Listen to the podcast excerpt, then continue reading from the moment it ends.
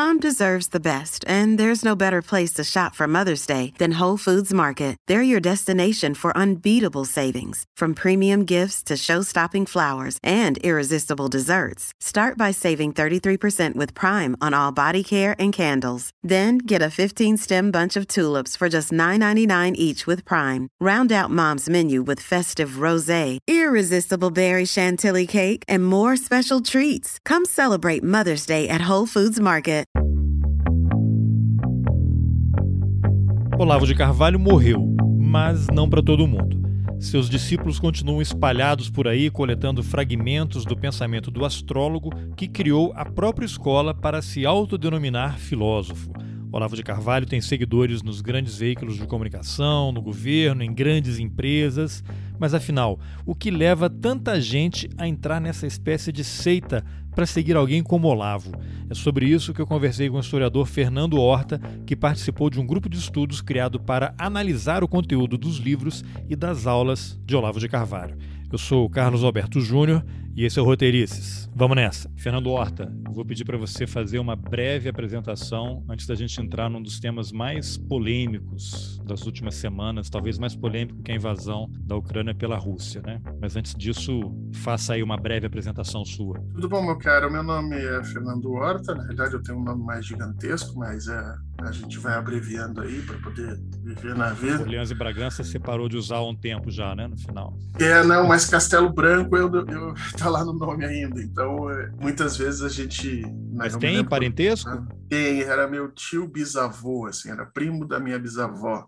Então você é uma e... vergonha para a família, né? É, exato. Além de ser uma vergonha para a família, eu sou uma vergonha para a história do sobrenome. Eu fui ex-aluno do Colégio Militar e no quinta coluna, né? Quinta coluna, praticamente. É, é, quando eu entrei no colégio militar, havia um sonho, né, de que tanto da, de uma parte da minha família, não é toda a parte que, mas uma parte da minha família tinha um sonho de que eu seguisse a carreira militar e os militares, eles têm muito essa questão da simbologia, né? Então, quando apareceu ali o um nome Castelo Branco, eles se emocionaram. Eu rapidamente troquei o nome de Castelo Branco para Já te deram, já te deram o diploma, tá aqui, ó, já Pode. É, não, o diploma não, porque.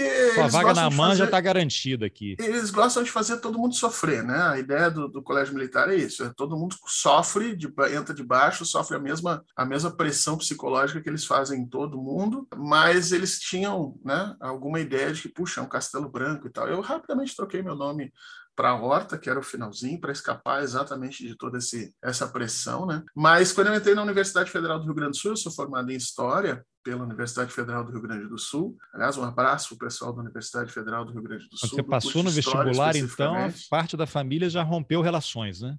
Eu, é, eu fiz vestibular para direito, porque parte da família queria que eu entrasse para direito, entendeu? Mas eu fiquei próximo de passar no direito, não passei, e na época na URGS tinha a, a opção de você fazer segunda opção. Então você botava uma, uma e aí você botava outra. Caso você não tivesse nota média para a primeira, você pedia a segunda. E aí o pessoal fazia assim, pegava um curso na segunda opção que era tinha uma média mais baixa, né? Então eu botei direito para contentar a família. Meu tio era desembargador, o meu outro tio era chegou a ser vice-presidente da OAB é, e tudo mais. Então eles tinham aquele sonho, né, de, de vai continuar o escritório, né? Escritórios no Brasil são então, coisas meio que hereditárias. assim, além de não passar em direito, você ainda passou em história. Passou em história. Não, foi bem Facada assim. nas costas assim. mesmo essa. Foi terrível. Quando eu, quando eu passei para a história, eu me lembro que eu trabalhava num, num escritório de, de, advocacia do Rio Grande do Sul, eu era office boy ali e tal, e o dono do escritório, que é um advogado muito famoso hoje e tal, ele veio me cumprimentar porque eu tinha passado na URGS, porque a filha dele tinha feito vestibular também e não tinha conseguido passar. E ele viu meu nome, tá, no, no listão, na época tinha listão, e veio me cumprimentar. E aí ele disse, ah, agora então, eh, já já tu podes postular aqui, quando chegar no teu segundo ano, postular aqui no, no escritório, uma posição do nosso estagiário. Eu disse, não, mas eu não passei para direito e passei para história. Aí ele olhou para mim disse, ah, ah, não, então tá. E deu meia volta e foi embora, do tipo, eu tô te cumprimentando pelo direito. Se foi em história, não faz diferença.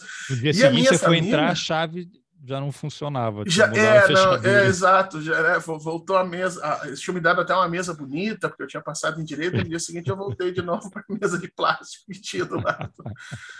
Mas a família ficou muito chateada comigo. A família ficou muito chateada comigo porque existia aquela ideia do, do da hereditariedade do escritório, né? Então, escritórios tem que, escritórios de advocacia tem que ser passados na família. E eu não, não faria essa, essa não, não daria essa condição à família. Mas eu fui para aquilo que eu realmente, na época, já gostava e me interessava demais por essas questões. Confesso que quando você sai de um colégio militar, você, você é de direita, né? Você você tem uma visão de mundo de direita, você foi ensinado a pensar de direita. Eu me Ué, recordo... o colégio, desculpa, o, o, colégio militar não é tipo escola sem partido, não?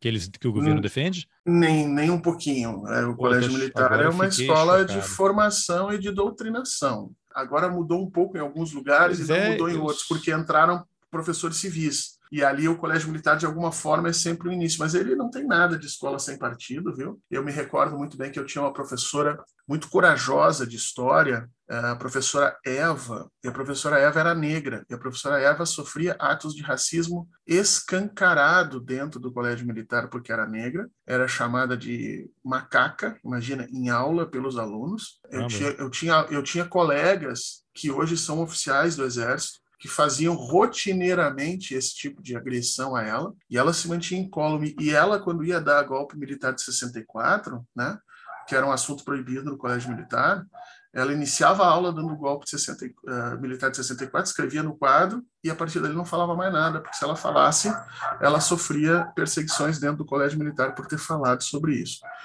Uh, eu, eu fui aluno de 88 a 94, então, eh, no finalzinho ali, se não me engano, a partir de 92, 93, começaram a entrar professores civis por concurso novamente. Tinha tido concurso muito antigo, e entre esse período que não teve concurso, eles, eles preencheram os cargos de professor com militares. Então, era tenente que dava aula de matemática, era, era tenente vindo do QCO, né, o quadro complementar de oficiais que dava aula eh, de literatura. Então, ali existia não só uma relação de submissão do professor com a instituição, que já é uma coisa dura nos colégios militares, mas existia também a relação de submissão de dentro do exército, porque o professor era tenente, né? Então ele tinha por obrigação obedecer às posições de um coronel, de um major, que eram os comandantes é, do colégio e do sistema de ensino.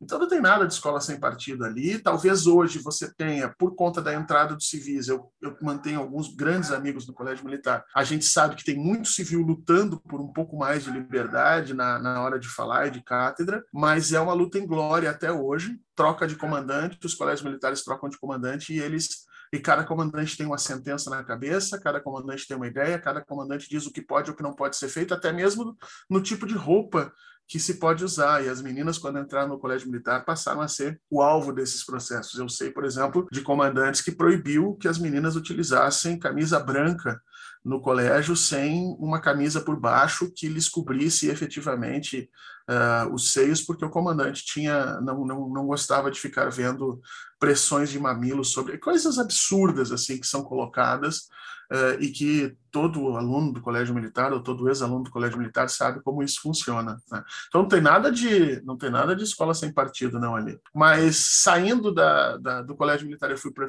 Universidade Federal do Rio Grande do Sul. Na Universidade Federal do Rio Grande do Sul eh, eu comecei uma graduação em história e não pude terminar porque eu trabalhava o dia todo e na metade no, no finalzinho faltando um ano para terminar a graduação o meu pai eh, faleceu em situações muito muito complicadas. Isso me abalou demais. E aí você tinha já o peso de ter que trabalhar e fazer um curso noturno, que não é fácil e tal. Eu acabei abandonando voltei para a universidade para terminar o curso depois, mais tarde, e já em 2007, 2008. E aí terminei o curso, depois fui fazer mestrado, doutorado em História das Relações Internacionais aqui na UNB, que na época era, eu acho que ainda hoje é, o, o curso de Relações Internacionais que tinha a melhor pontuação nas avaliações da CAPES, né? Então, era, era a UNB, a PUC do Rio de Janeiro, que concorriam naquela época. Hoje tem mais duas ou três universidades também que atingiram um, um grau de excelência, mas a UNB sempre tinha sido. E eu vim fazer é, seleção aqui e com aquela ideia, né? Todo mundo dizia que a seleção na UNB era uma seleção que só privilegiava alunos da UNB. E não foi o que aconteceu. Eu tive colegas de todos os lugares do Brasil, foi uma seleção seleção super justa e entrei.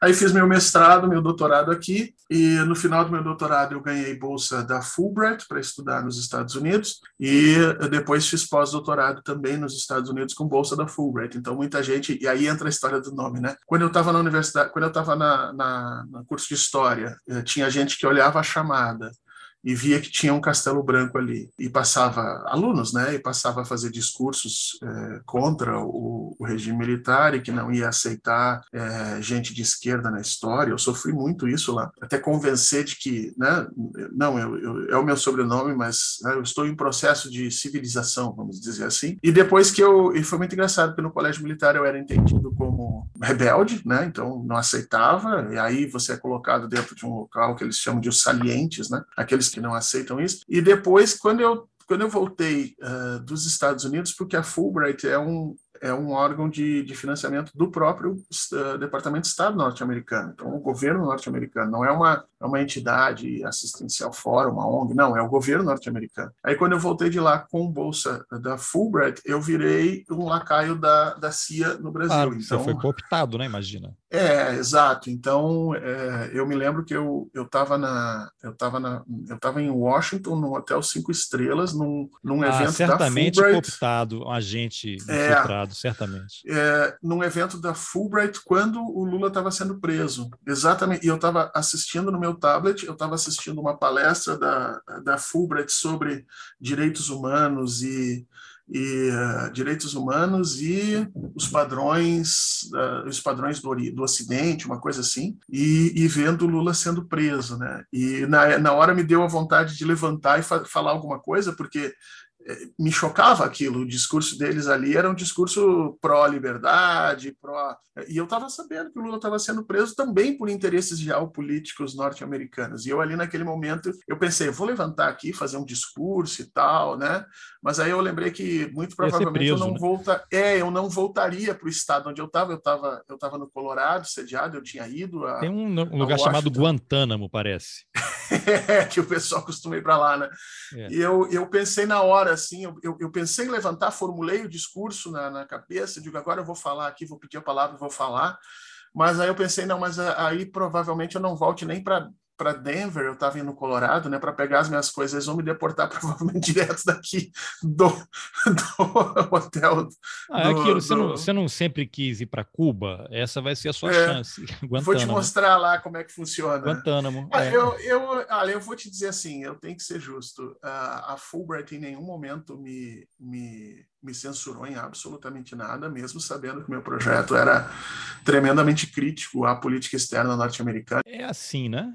Isso que eu queria dizer, quando eu fui selecionado, né, a gente vai para lá e, e, depois eu fui convidado pelo Departamento de Estado norte-americano para ir lá conversar com eles sobre o meu tema de pesquisa. Meu tema de pesquisa era na política externa norte-americana, Guerra Fria e tal. E, e, eu fui lá conversar com eles, aí eu expliquei para eles. E antes de explicar para eles, eu já perguntei assim, tá, mas por que que vocês querem, né? Por que que vocês me financiaram? Porque eu passei lá quase um ano, né? Uh, e por que, que vocês querem ouvir a minha pesquisa, né? E aí eu recebi uma aula de civilidade, uma aula de... Os caras são profissionais, né? Os caras é, são bons. Ele chegou, ele chegou para mim e disse assim, não, é, mas exatamente, nós queremos te ouvir aqui. Nós sabemos que você tem uma pesquisa sobre alguma coisa que, que nos interessa, e nós queremos ser os primeiros a ouvir, porque se você tiver alguma coisa interessante para dizer, nós já daqui. vamos saber aqui. É, nós já vamos saber. Se você, se você tiver alguma coisa desinteressante para dizer, nós já sabemos que não há necessidade nenhuma de nos preocuparmos. Se for alguma coisa que a gente pode de mudar, nos preocuparmos, abrir o jogo mesmo. É, porque na realidade, né, ele ainda disse: se for alguma coisa que a gente puder mudar, se você está apontando um erro, alguma questão aqui que a gente possa mudar, a gente vai mudar, vai fazer, vai trabalhar. A gente possa corrigir a nossa política externa, a gente está aberto. Aqui. Não era, não era só política, não era efetivamente sobre política externa. Eu, eu, queria saber, naquela época, eu, eu perguntava para o Departamento de Estado qual era o processo de formação que eles tinham para os diplomatas dele, né? Porque o Brasil tem o, Itamaraty, o Brasil tem uma o Instituto Rio Branco, que é reconhecido como efetivamente um dos pontos altos do mundo em termos de formação de diplomacia, mas os norte-americanos não tinham isso até a década de 60. Os norte-americanos vão profissionalizar sua política externa no governo Truman e depois é no governo Eisenhower que você começa efetivamente a ter aquilo. E eu queria planos de disciplina das primeiras disciplinas que foram ensinadas no curso, na escola de formação que eles já têm hoje, lá atrás, na década de 50 e 60, para avaliar que tipo de ideias circulavam naquele meio para aquela galera tomar posição. E eles manuais, não tinham manuais de guerra híbrida, se queria tudo aquilo, né? É, não, tudo que não tivesse o selo de ultra secreto pode me dar, né?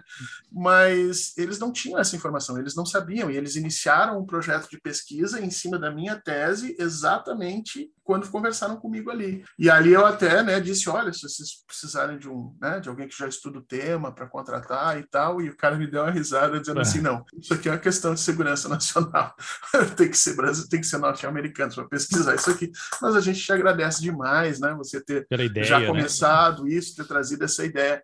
Então foi muito interessante porque eles te dão essa possibilidade, essa liberdade, entendeu? E claro que existe uma posição de você efetivamente ter que passar pelas coisas que eles organizam por exemplo, eu fui a Washington, eu tinha que fazer um, uns dois seminários que eu tive que fazer nos Estados Unidos, que eram seminários sobre assuntos claro, específicos. É um pedágio, né? né?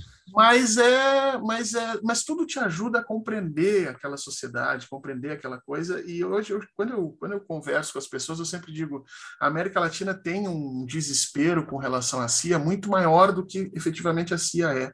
A CIA é, sim, aquele bicho papão ali, que tem aquelas coisas todas, mas a gente acha a favor tudo, deles, né? É, mas a gente acha que tudo que acontece na América Latina é por, por conta da CIA, né? Então, assim, tem gente que né, caiu a chuva em Petrópolis. Não, veja, é, isso aí. É a teoria da conspiração. Da e não, e, e essa, isso é interessante, porque a gente vai acabar entrando na teoria da conspiração mais adiante aqui no, no podcast, mas é, mas é isso, essa teoria da conspiração, essa ideia dos Estados Unidos como capazes, e mais do que capazes, porque capazes eles são de agir em qualquer lugar do mundo, mas efetivos nas suas ações tal qual as pessoas pensam, né? Ele, a, as pessoas pensam que a CIA é, é, é, plenamente capaz, totalmente efetiva e totalmente eficiente. E isso é um mito horroroso, não existe isso. Eles acabam agindo internacionalmente porque eles têm tanto dinheiro, eles jogam tanto dinheiro na, na, na política externa que acaba acontecendo deles acertarem, mas eficiência, esse é um ponto que não existe dentro da CIA. Eu estudei várias CPIs norte-americanas em que o próprio parlamento americano ficava chocado com a quantidade de dinheiro, a quantidade de erros que a CIA cometia para conseguir um acerto aqui, um acerto lá. Então a esquerda brasileira também tem, às vezes, que começar a olhar muito para suas elites, né?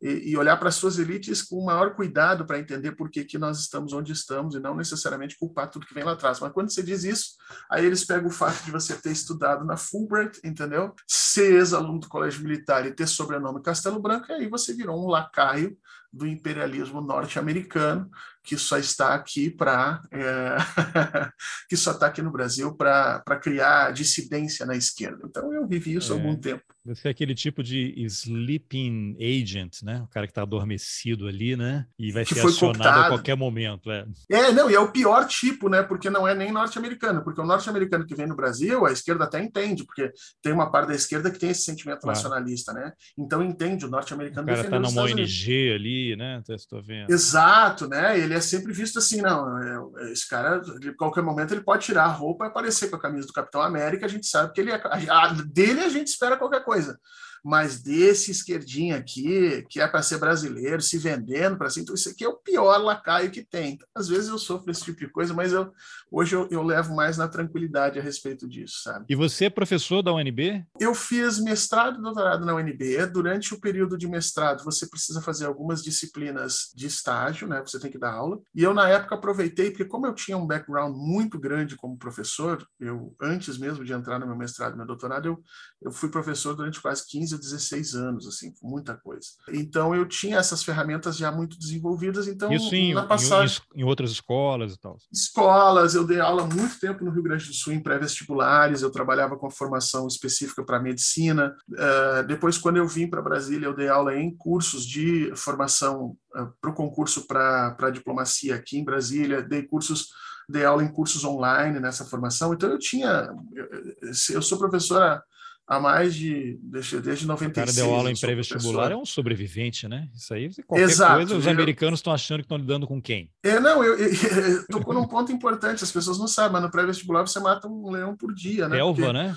Você, você não tem, você não tem segurança nenhuma e você só fica em aula se você tiver um bom desempenho disciplinar nas disciplinas ensinando conteúdo e se aquele aqueles 100, 120 pré-adolescentes ou adolescentes que estão ali na sua frente, porque às vezes tem um cara de 17 17 anos, 18, que você acha que é adolescente, mas não, ele está na pré-adolescência ainda, né? Mas somente os 120... homens, né? Os homens em geral. Não, nós homens temos essa capacidade, né? A gente a gente se adequa à idade mental do indivíduo de menor idade mental no grupo, né? Então, em geral esse... é a média é a quinta série, né? A média é aquela ali, né? Então, se tiver um cara de 13 anos, a gente acaba todo mundo tendo pelo menos 13, 14 anos ali, é uma coisa muito nossa. Mas é, no vestibular é assim, você tem que se, você tem que se adequar aos caras, entendeu? Você acaba acaba, você pode perder o emprego porque três, quatro desses pré-adolescentes não gostaram do que você falou. Então, se você dá aula durante dois, três, quatro, cinco anos dentro de pré-vestibular, isso significa que você desenvolveu uma quantidade gigantesca de ferramentas didáticas que te permitem né? sobreviver né? nessa situação.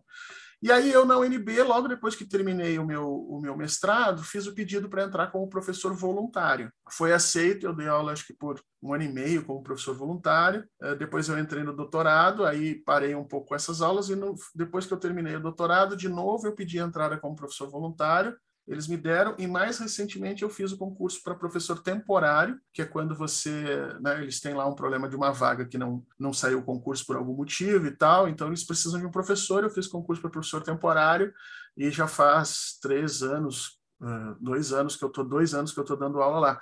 Então, se você contar a quantidade de tempo que eu tô dando aula na UNB, uh, eu tô dando aula na UNB por mais tempo que alguns professores que são uh, efetivos, né? que são concursados. Né? Olha só. Mas eu não sou concursado pela UNB. Então, às vezes fica uma coisa uma coisa estranha, né? Eu já perguntei para o pessoal no departamento, né? Eu digo, olha, como é que eu me apresento eu não, aqui? É, eu não sou professor. Posso usar o nome de vocês aqui, sem ser processado? E aí o que, me dis, é, o que me disseram foi isso: você é professor como qualquer outro aqui. O fato de você ter vínculo ou não com a instituição, tanto vínculo efetivo com a instituição, é, é, diz respeito só a uma questão administrativa burocrática, mas não uma questão de legitimidade aqui dentro. Você é professor. Então, o pessoal a na qualificação é muito, você tem, né? É, é, o, o pessoal na NB é muito aberto. Tem outros, tem outros departamentos que não aceitam esse tipo de coisa, mas o pessoal na NB é muito aberto para esse tipo de coisa. Se você passou, se você passou por ali, né, você trilhou aqueles caminhos, então ótimo, maravilha, você você está apto a falar esse tipo de coisa, ainda que efetivamente as minhas posições não sejam e não sejam partilhadas por grande parte dos colegas lá e dos professores titulares. Então, mas isso não, a princípio não tem nenhum problema. Então fica sempre essa situação. É muito engraçado porque às vezes a direita, a direita antigamente a direita quando via que eu dizia ali que eu era professor da UNB, ia lá na, na no hall de professores efetivos da UNB e não estava meu nome. Aí saía produzindo Pegava fake news a todo tal, direito. Tal. É, ó, não é, é mentira. Aí eu tinha que pegar o meu o meu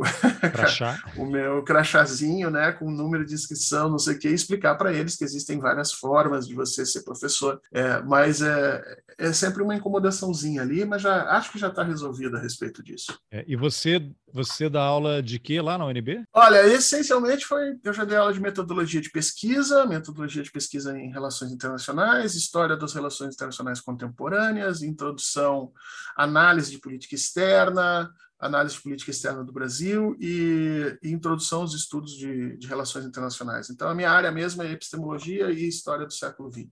Bom, a gente se conhece pela internet, é a primeira vez que a gente se vê pelo vídeo, não, nunca nos encontramos pessoalmente, mas pela internet já há alguns anos. Essa conversa é porque eu vi depois do falecimento, passamento, ou o que seja, do, do auto-intitulado filósofo e guru Olavo de Carvalho, eu vi que um dos alunos diletos dele, né, o Felipe Martins, que é assessor internacional da Presidência da República, retuitou um tweet seu com várias ofensas a você, né? Ofensas mesmo, assim, palavras de baixo calão. E esse tweet seu era você falando que tinha criado um grupo de estudo aí com outros colegas historiadores para analisar a obra do Olavo de Carvalho. E eu fiquei, caramba, não, sabia disso, né? Existe um grupo de estudo analisando o, a obra do Olavo de Carvalho. Então eu queria que você contasse um pouquinho dessa história que grupo é esse? Vocês leram todos os livros do, do, Olavo, as palestras dele sobre astrologia,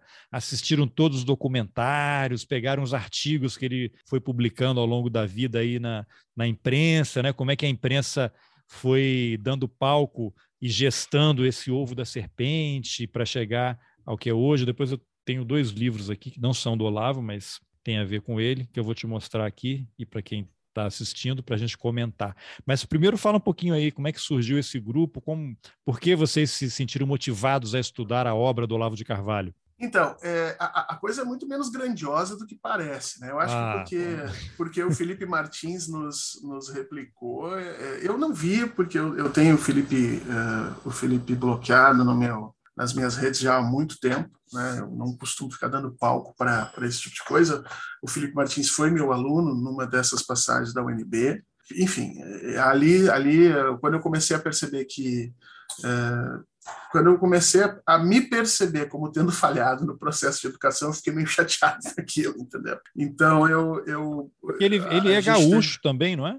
Ele é gaúcho, se não me engano, e foi transferido um para o UNB, aprendeu é. africanos é, lá na África do Sul. É, não, ele, ele morou acho que um, um ano na, na, África do Sul, uma coisa assim, o que, o que parece que dá, ele pensa que dá a ele o direito e a condição de ser tradutor de inglês no, no, do Itamaraty. Eu sei que é, ele é que escreveu vários dos discursos do Bolsonaro, né?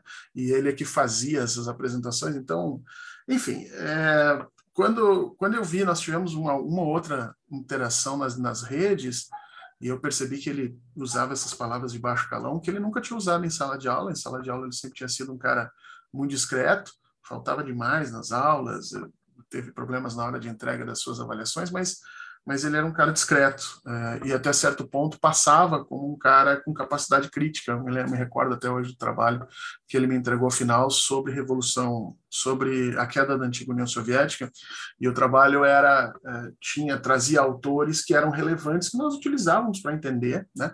Não era um trabalho enviesado, né, que se esperava que era um trabalho enviesado. Então, eu não sei se ele se tornou enviesado depois ou se naquele momento ele estava, de alguma maneira, usando táticas para sobreviver na Universidade Federal, aquela coisa assim, aqui eu vou me dizer pluralista, porque se você for enviesado na Universidade Federal, seja de esquerda ou seja de direita, você vai sofrer você vai sofrer as suas, as suas punições. As pessoas pensam que a Universidade Federal é marxista. Não é marxista de jeito nenhum. Aliás, o, núcleo de pesquisadores marxistas em cada um dos, dos, dos cursos, é, às vezes, chega a ser de um ou dois professores num total de 20, 30. Mas o que se preza na Universidade Federal é isso, é que você seja capaz de ler aquele seu objeto não interessa a forma e a paixão que você tenha, mas que você seja capaz de ler ele pelos olhos de diversos, diversos autores, né? que você não seja enviesado, que você não escolha uma, uma, uma única linha para explicar as relações do mundo. E eu me lembro que ele fez um trabalho super, era um trabalho de recuperação na disciplina, ele fez um trabalho é, correto, com várias linhas e tal. Mas depois que eu percebi que, que o que, que efetivamente ele estava fazendo na política externa brasileira, eu, eu meio que fiz um, meia-culpa, sabe? E aí entrei em contato com ele uma ou duas vezes, percebi que a forma de trabalho dele nas redes era esse sistema de controlar manada, né? Então, é, eu fui conversar com ele uma vez, ele veio, me ofendeu, e em seguida veio 650 zumbis para me ofender, e aí não existe uma discussão, né? Aí vira um, pega para capar, e eu, eu cancelei, nem sei que ele me retweetou, estou sabendo por você, não sabia mesmo. Mas o, a ideia, é, há uns dois, não, acho que mais, foi uns três anos atrás, a pandemia deixa a gente meio sem noção de tempo, não sei se acontece contigo também, comigo Sim, ficou... o tempo todo mas acho que foi isso. Nós, eh, eu e um grupo de outros professores, não são todos historiadores, tinha cientistas políticos, filósofos ali, nós ficamos muito. Primeiro, a gente não levou a sério Olavo de Carvalho, como ninguém levava a sério Olavo de Carvalho, com exceção de uma parte da mídia brasileira, como Folha de São Paulo, não sei o que, que dava espaço para esse tipo de coisa. Mas aos poucos eh, começou a se criar e se perceber que talvez o fato da gente não ter levado a sério Olavo de Carvalho e não tê-lo interpelado da forma como devia ser interpelado, de forma acadêmica, gastado tempo de pesquisadores da academia para sentar, olhar as bobagens que ele está escrevendo e se propor a efetivamente desmontar aquelas bobagens, talvez por a gente não ter feito isso quando precisava fazer, ele se tornou essa referência nefasta dos ignorantes. Né? Ele é a referência bibliográfica dos ignorantes. Então, toda vez que você tem um assunto e que você desconhece absolutamente nada sobre o assunto, se você quiser aparecer para uma parte ignorante da sociedade que você sabe, você cita Olavo de Carvalho e as pessoas acham que. Então, a gente fez um meia-culpa. Isso surgiu numa, numa, numa reunião, a gente estava comendo, uh, turma comendo um churrasco e tal, e um outro amigo disse: ah, a gente devia fazer isso. E eu, na época, digo, cara, eu não, não, acho que não vale a pena. E aí esse meu amigo disse, não, olha a força que esse cara tem, o que está acontecendo e tal. E aí me falou do tal do COF, que era o curso, o curso, não sei o que, de, eh, de, de filosofia, curso enfim, se botar Tem coffee... curso online de, de filosofia, é, curso, curso online, mas de na, filosofia. Na época, na época era, tinha um termo permanente no meio ainda, era curso, perma, curso Olavo permanente, filosofia, porque, porque era uma coisa que ficava, se tu botar coffee aí na internet, tu vai achar. E assim o Olavo cobrava uma grana, era o que? Era 50, 60 reais que você pagava ali por mês, e você tinha acesso. E aí é vinha curso online né? de filosofia, COF. Isso, isso. E aí você tinha acesso a. E vinha a propaganda, né? Você tem acesso a 1.200 aulas do professor Olavo de Carvalho. Porque a gente só conhecia o Olavo de Carvalho, em grande medida, naquele momento, pelo, pelo livro dele, né? Tudo que o, o mínimo que você precisa para não ser um idiota, que é um livro deprimente, né? Um livro que você lê dois, três capítulos e você precisa para chegar ao final do livro é, ter um controlar a sua ânsia de vômito com tudo que ele escreve ali. Mas aí quando nós quando nós que a gente começou a se aproximar disso, eu me lembro que a gente estava no churrasco e olhando isso né, né, né no celular. E aí vem a propaganda, não, você vai ter acesso às 1.200 aulas do professor Olavo de Carvalho, mais não sei do que, mais não sei do que, você tem acesso a isso, aquilo, aquilo. E aí eu olhei para esse meu amigo que também é doutor, né, e disse assim, cara, a gente estuda que nem um cavalo para, no final das contas, conseguir falar com alguma propriedade, quer dizer, conseguir contextualizar, colocar ideias a favor, ideias contra, entender pontos fortes, entender pontos fracos de um, dois, três, quatro, cinco, seis, um bom trabalho de doutorado, talvez ali oito autores, e, e estoura, mais do que isso não consegue. Esse cara está me dizendo que, tá, que ele consegue dar aula de todos esses autores que estão aqui colocados, com essa mesma. Aí eu disse: não, isso aqui, isso aqui é picaretagem, né? Isso aqui não existe. Mas picaretagem para nós, né? Para o resto do mundo fica sendo um, um indivíduo Quem não com, conhece.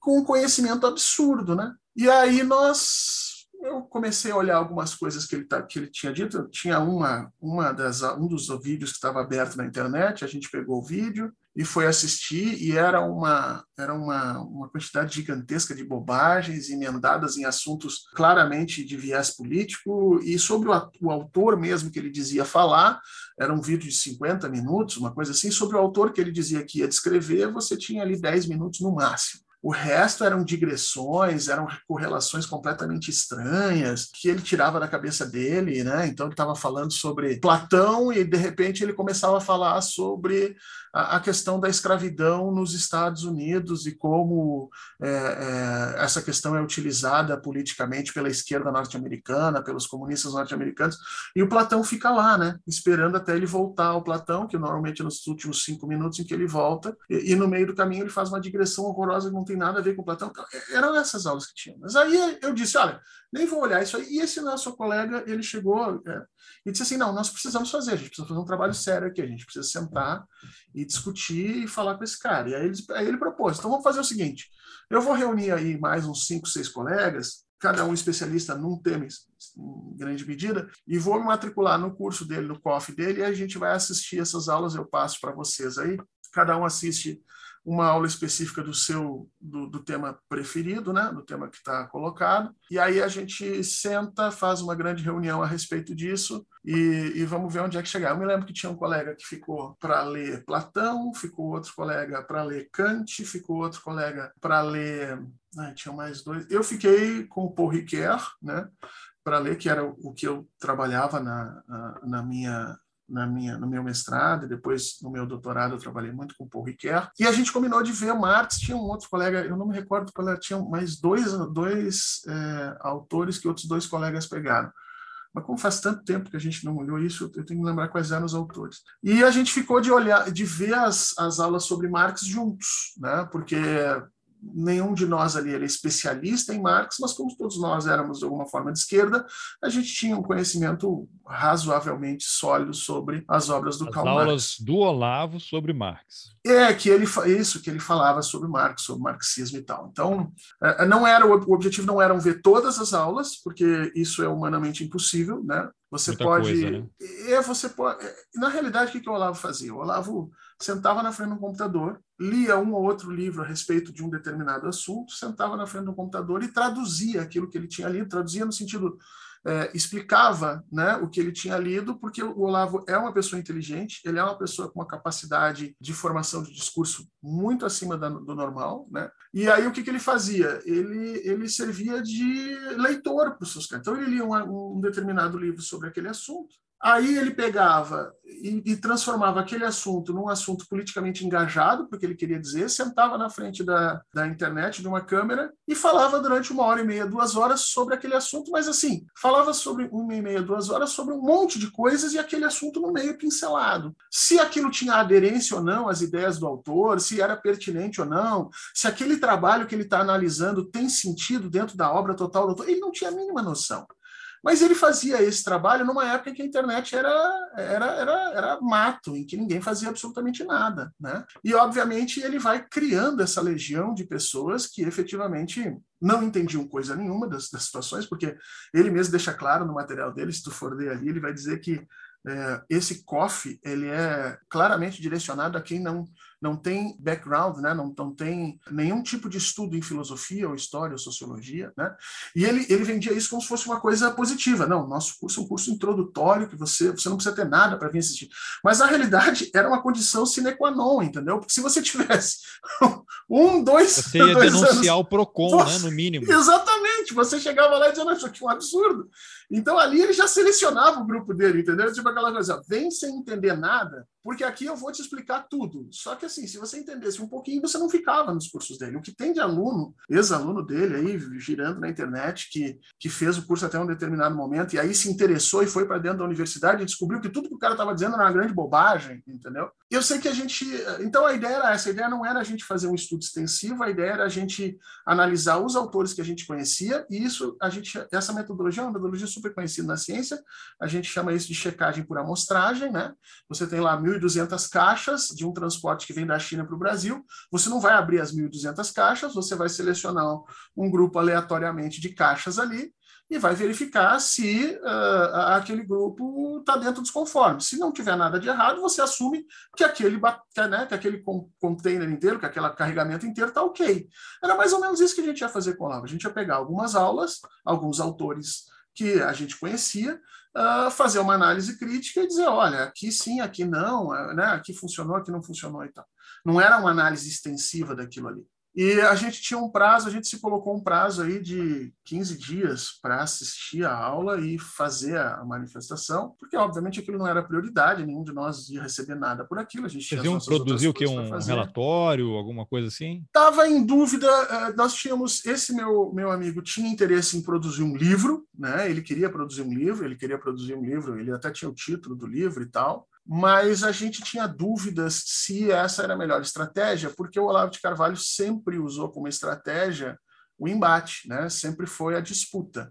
A disputa sarcástica, a disputa pedante, a disputa é, lacradora. Né? É, até porque terminava... ele sempre disse que na academia não existia ninguém capaz, capaz de superá-lo é, num debate. É, é, porque ele não sabe diferenciar efetivamente retórica de conteúdo. Olavo de Carvalho desenvolveu uma série de ferramentas retóricas, nenhuma, nenhuma delas, ou a grande maioria delas, é entendida hoje na academia como não meritória a que ele mais usa, a que ele mais gosta, eu, eu até mencionei para você antes, é o chamado name dropping. O que, que é o name dropping? É quando você está num embate com uh, um interlocutor e esse interlocutor preza efetivamente as fontes, porque é isso que nós somos ensinados a fazer na academia, nós prezamos as fontes, então isso dentro da academia é um ponto positivo, mas uh, na luta de rua, vamos dizer assim, no embate de rua, isso é, um, é, um, é uma debilidade que você tem, porque você. Uh, o cara uh, pega a pedra, então toma esse Marx aqui, agora toma o Kant aqui, agora toma. É, não, é exatamente aqui. isso. Assim, na academia, nós, nós somos treinados a discutir a partir de um lastro empírico em que você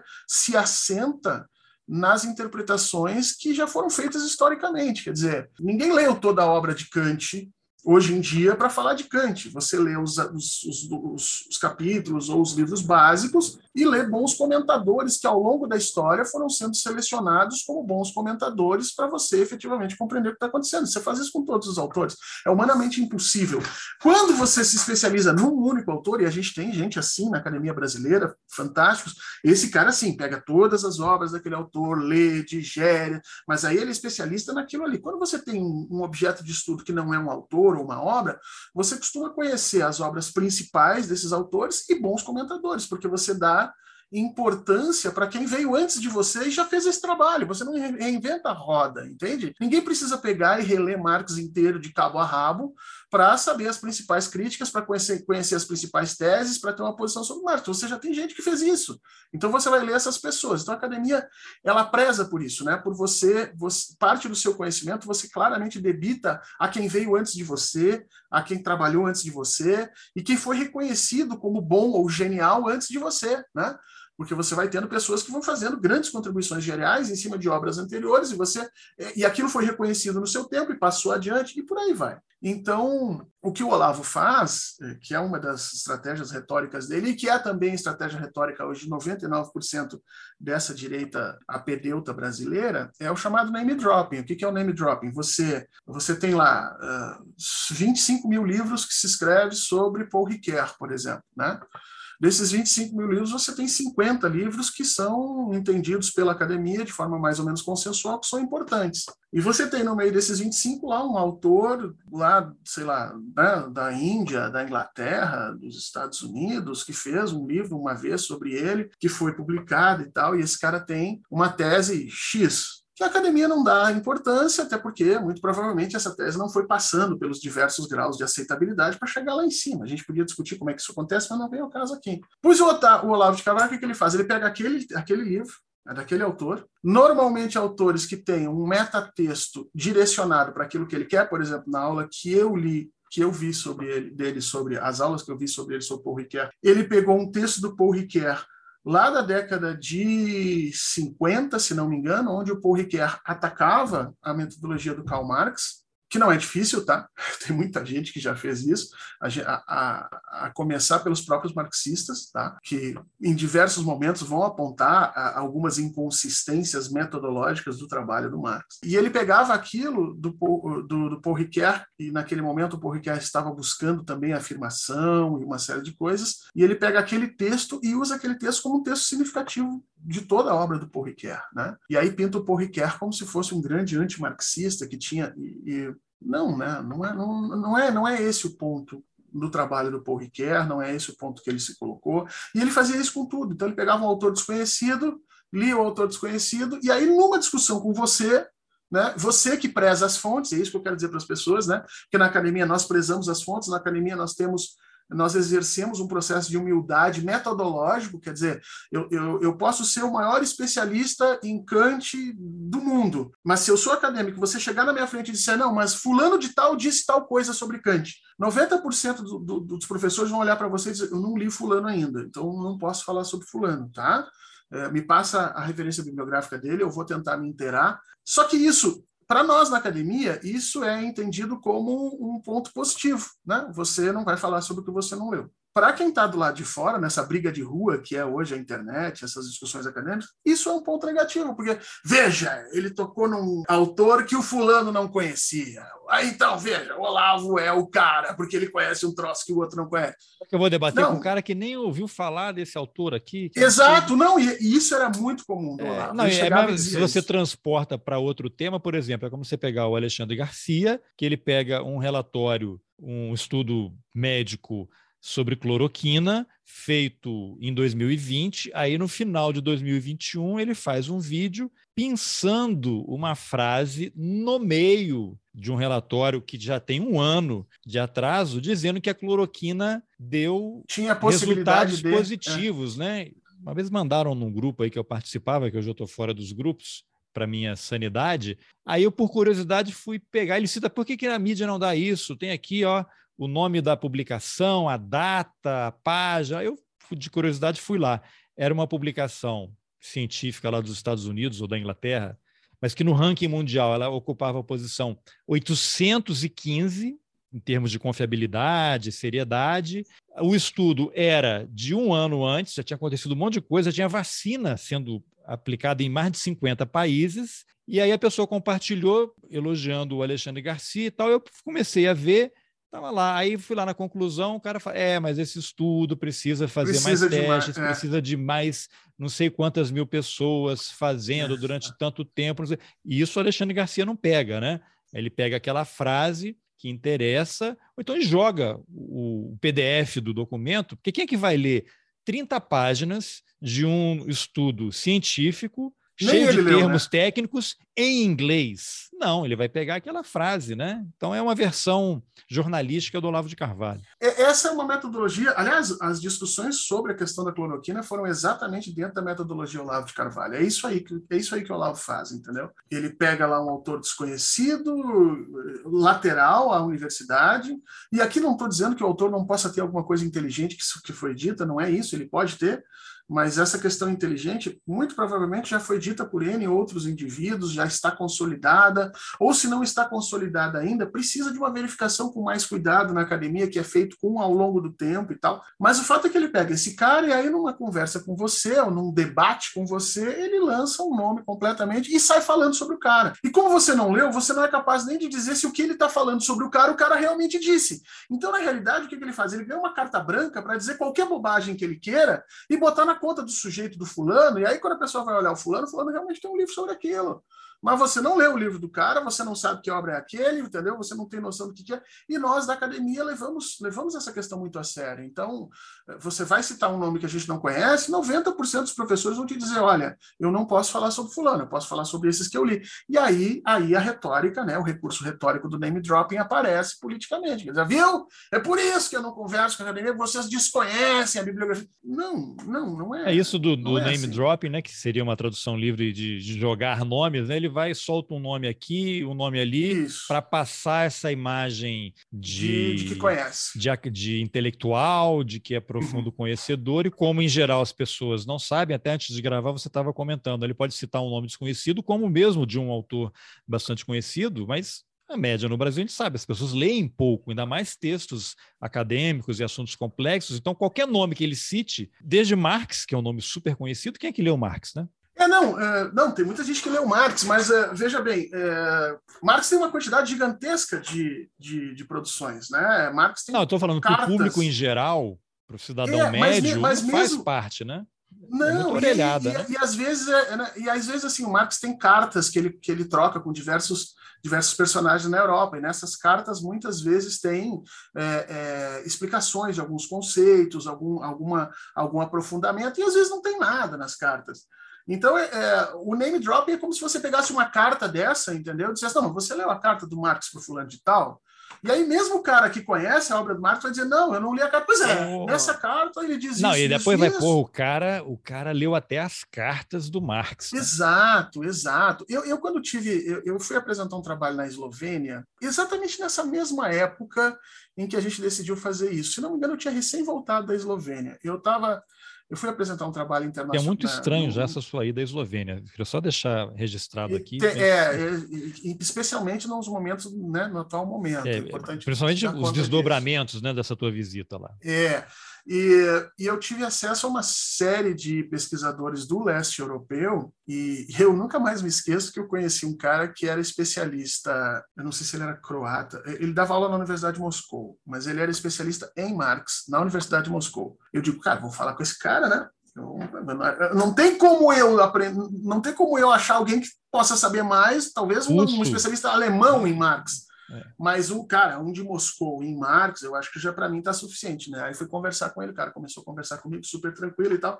E dali a pouco eu não sei porquê, a gente entrou numa conversa X lá e ele, e ele, e ele entrou num conceito do Marx e disse assim para mim: não, mas veja bem, a tradução que foi feita desse conceito porque no alemão original a palavra é essa e eu não falo nada de alemão. E aí ele deu a palavra e eu fiz cara de inteligente. Hum. E ele disse, aí a tradução para o russo, a primeira tradução para o russo foi traduzida assim, perceba que já tem um erro aqui importante, porque tira toda essa percepção que o Marx também quis colocar no termo alemão, que não tem no termo russo. E aí quando foi traduzido no termo em francês, a segunda edição da tradução do termo em francês, e eu fiquei olhando para o cara e pensando assim, esse cara leu três edições da tradução em francês para fazer uma comparação né? de termos do Marx. Eu perguntei para mim, o que, que eu estou fazendo sentado aqui?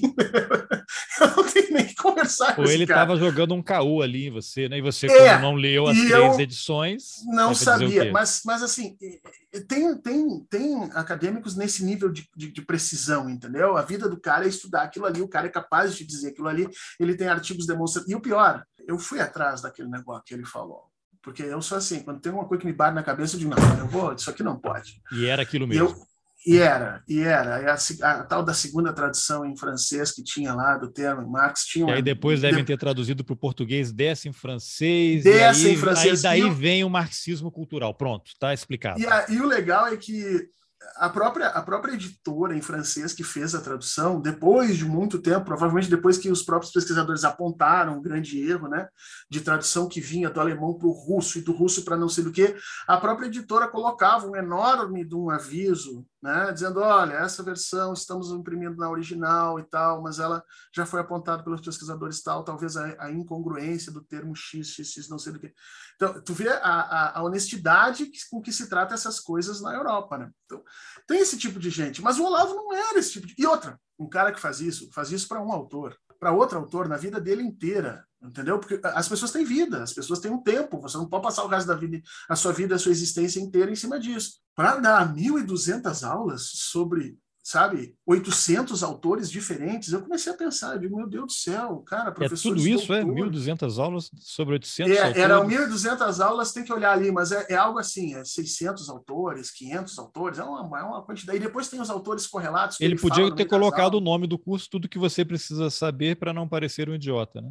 É, exato. Eu, ele aplicou, daí, né? Ele, ele, aplicou, vem daí que veio é. o curso. Mas se você pegar na internet também tem. Na internet tem alunos deles que, que mantêm blogs onde os blogs, uh, onde o cara fica olhando as aulas do e fica tirando os nomes que o Olavo cita. Então tem blogs, tem listas que dizem assim, autores que o mestre domina. E aí vem lá, por, por ordem alfabética, os autores que o Olavo cita nas aulas que ele cita. Esses, esses blogs são muito legais para quem quer conhecer a obra Se do Olavo. Se você pega só eles... os livros citados que ele supostamente leu, ele, ele Olavo já teria, quando morreu, 3.400 anos, só de tempo de leitura disso tudo. Exato. Só, é, se, se, ele só lesse, não fizesse mais nada na vida, Isso, era mais 3, ou menos 3 anos. mil anos, mais ou menos. Mas é, esses, esses sites são muito legais porque eles te abreviam muito o trabalho, entendeu? Porque o cara vai lá e ele extensivamente, por uma questão de paixão, ele viu todas as aulas e ele, e ele tirou toda vez que o Olavo lançava um nome, ele escrevia lá o nome, né? E aí fazia um link, dizia aula 22, né? É, ele fala sobre fulano. Eles não chegam ao cúmulo de botar o, o minuto da aula, que seria maravilhoso para nós, inclusive.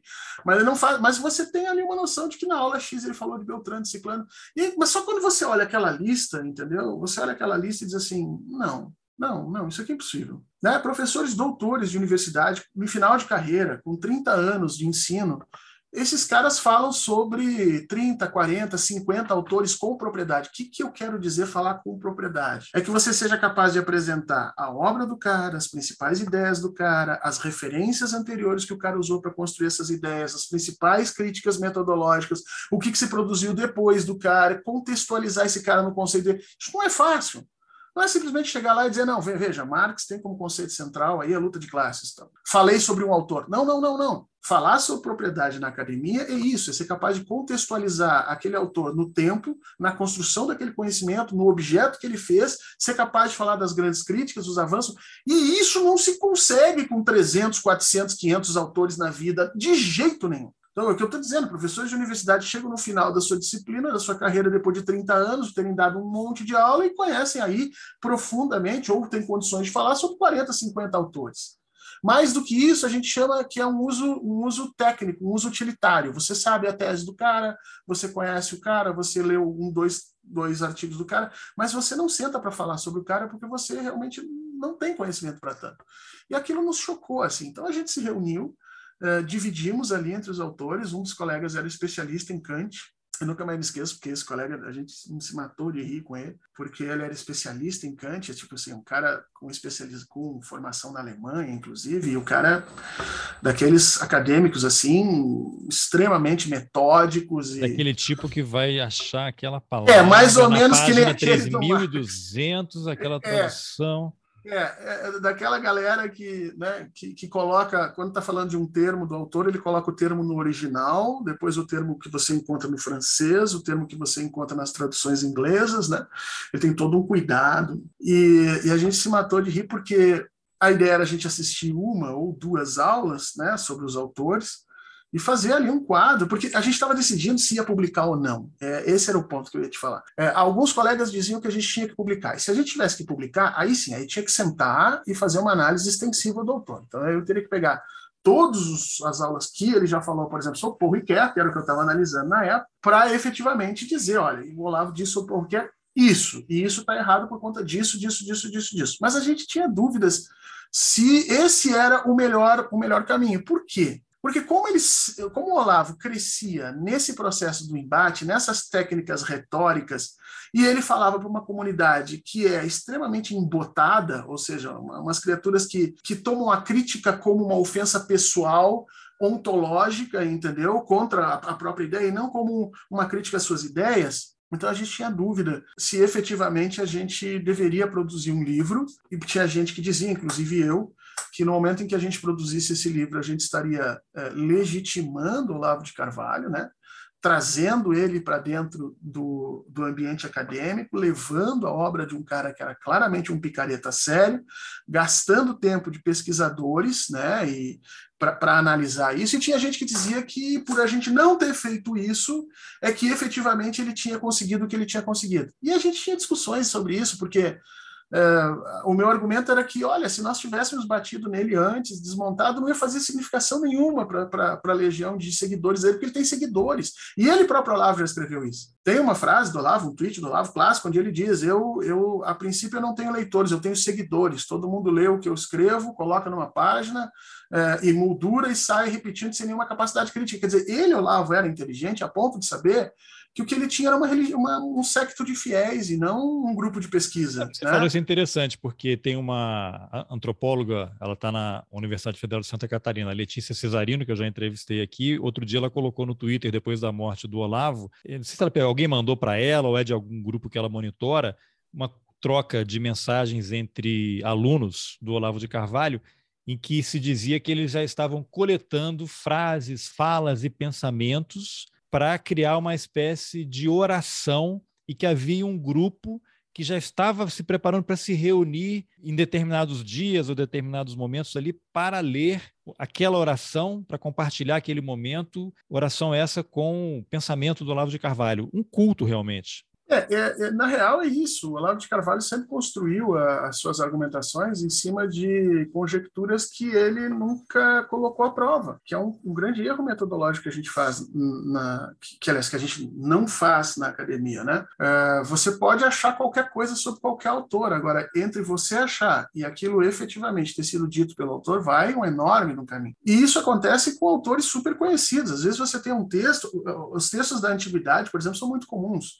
Os textos textos de Platão, uh, os textos de Aristóteles, são muito comuns. Eu tenho uma, uma professora queridíssima. É, Aristóteles, é, que, é, que para o exército é comunista, né?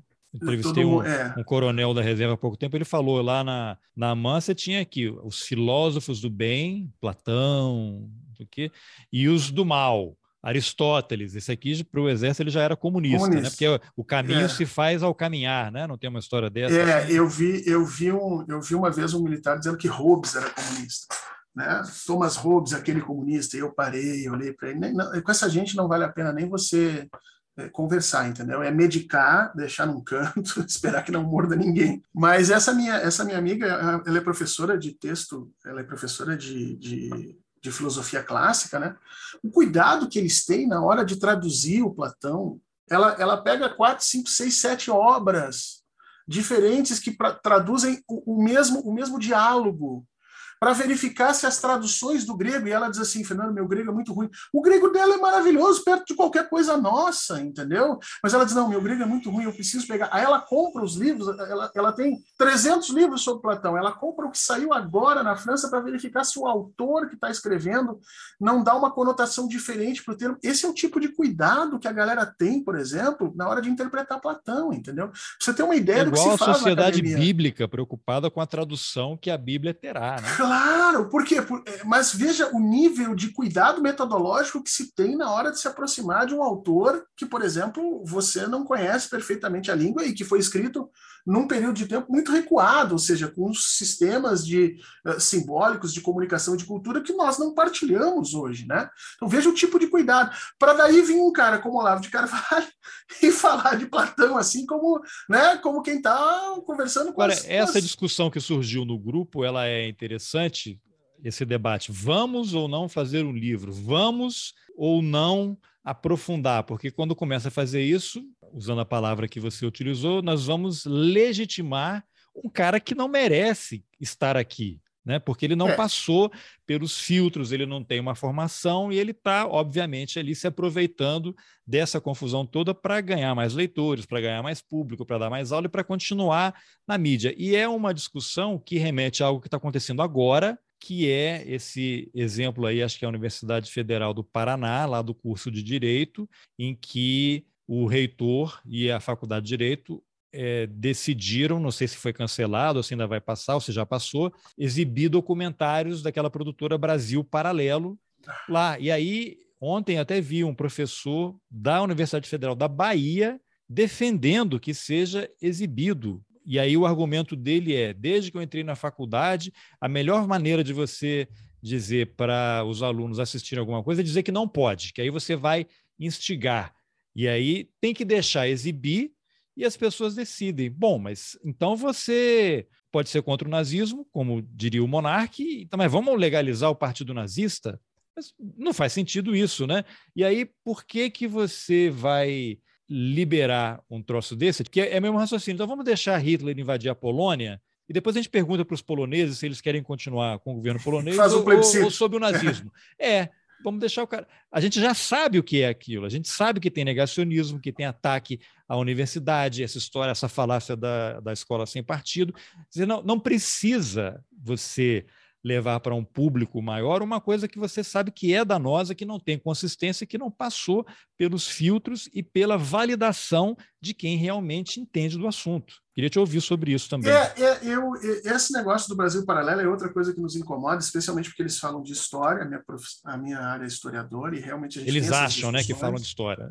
É, e assim, é, a gente por um bom tempo virou a cara para aquilo para não dar importância, mas o problema é que eles são financiados por uma galera com um monte de dinheiro, pagam fortunas de dinheiro, só para você ter uma ideia, esses dias no meu canal do YouTube, eu tenho um canal pequenininho no YouTube, no meu canal do YouTube estava passando propaganda deles. Aí eu tive que... Ah, só como a gente uh... mencionou agora, a hora que subir o vídeo vai começar a aparecer, porque o é, algoritmo está capturando que, ali. Mas aí tu tem que chegar lá e marcar que você não quer propaganda de fulano, beltrano, ciclano, você pode escolher isso e declarar. É, no meu caso, não por quer. questões profissionais, eu preciso que isso apareça para mim, né? infelizmente. É, é, então, assim, aí eu pedi que o pessoal que coordena lá o canal que fizesse isso, mas é muito dinheiro. Mas a, o princípio é mais ou menos o mesmo há certas discussões. Primeiro, vamos fazer um parênteses aqui para dizer o seguinte: Fernando, as pessoas que estão nos ouvindo podem dizer assim, poxa, mas como a, a, academia é pedante, como ela é nojenta, quer dizer, ninguém pode produzir nada inteligente que seja fora dessa academia. Censurar, né?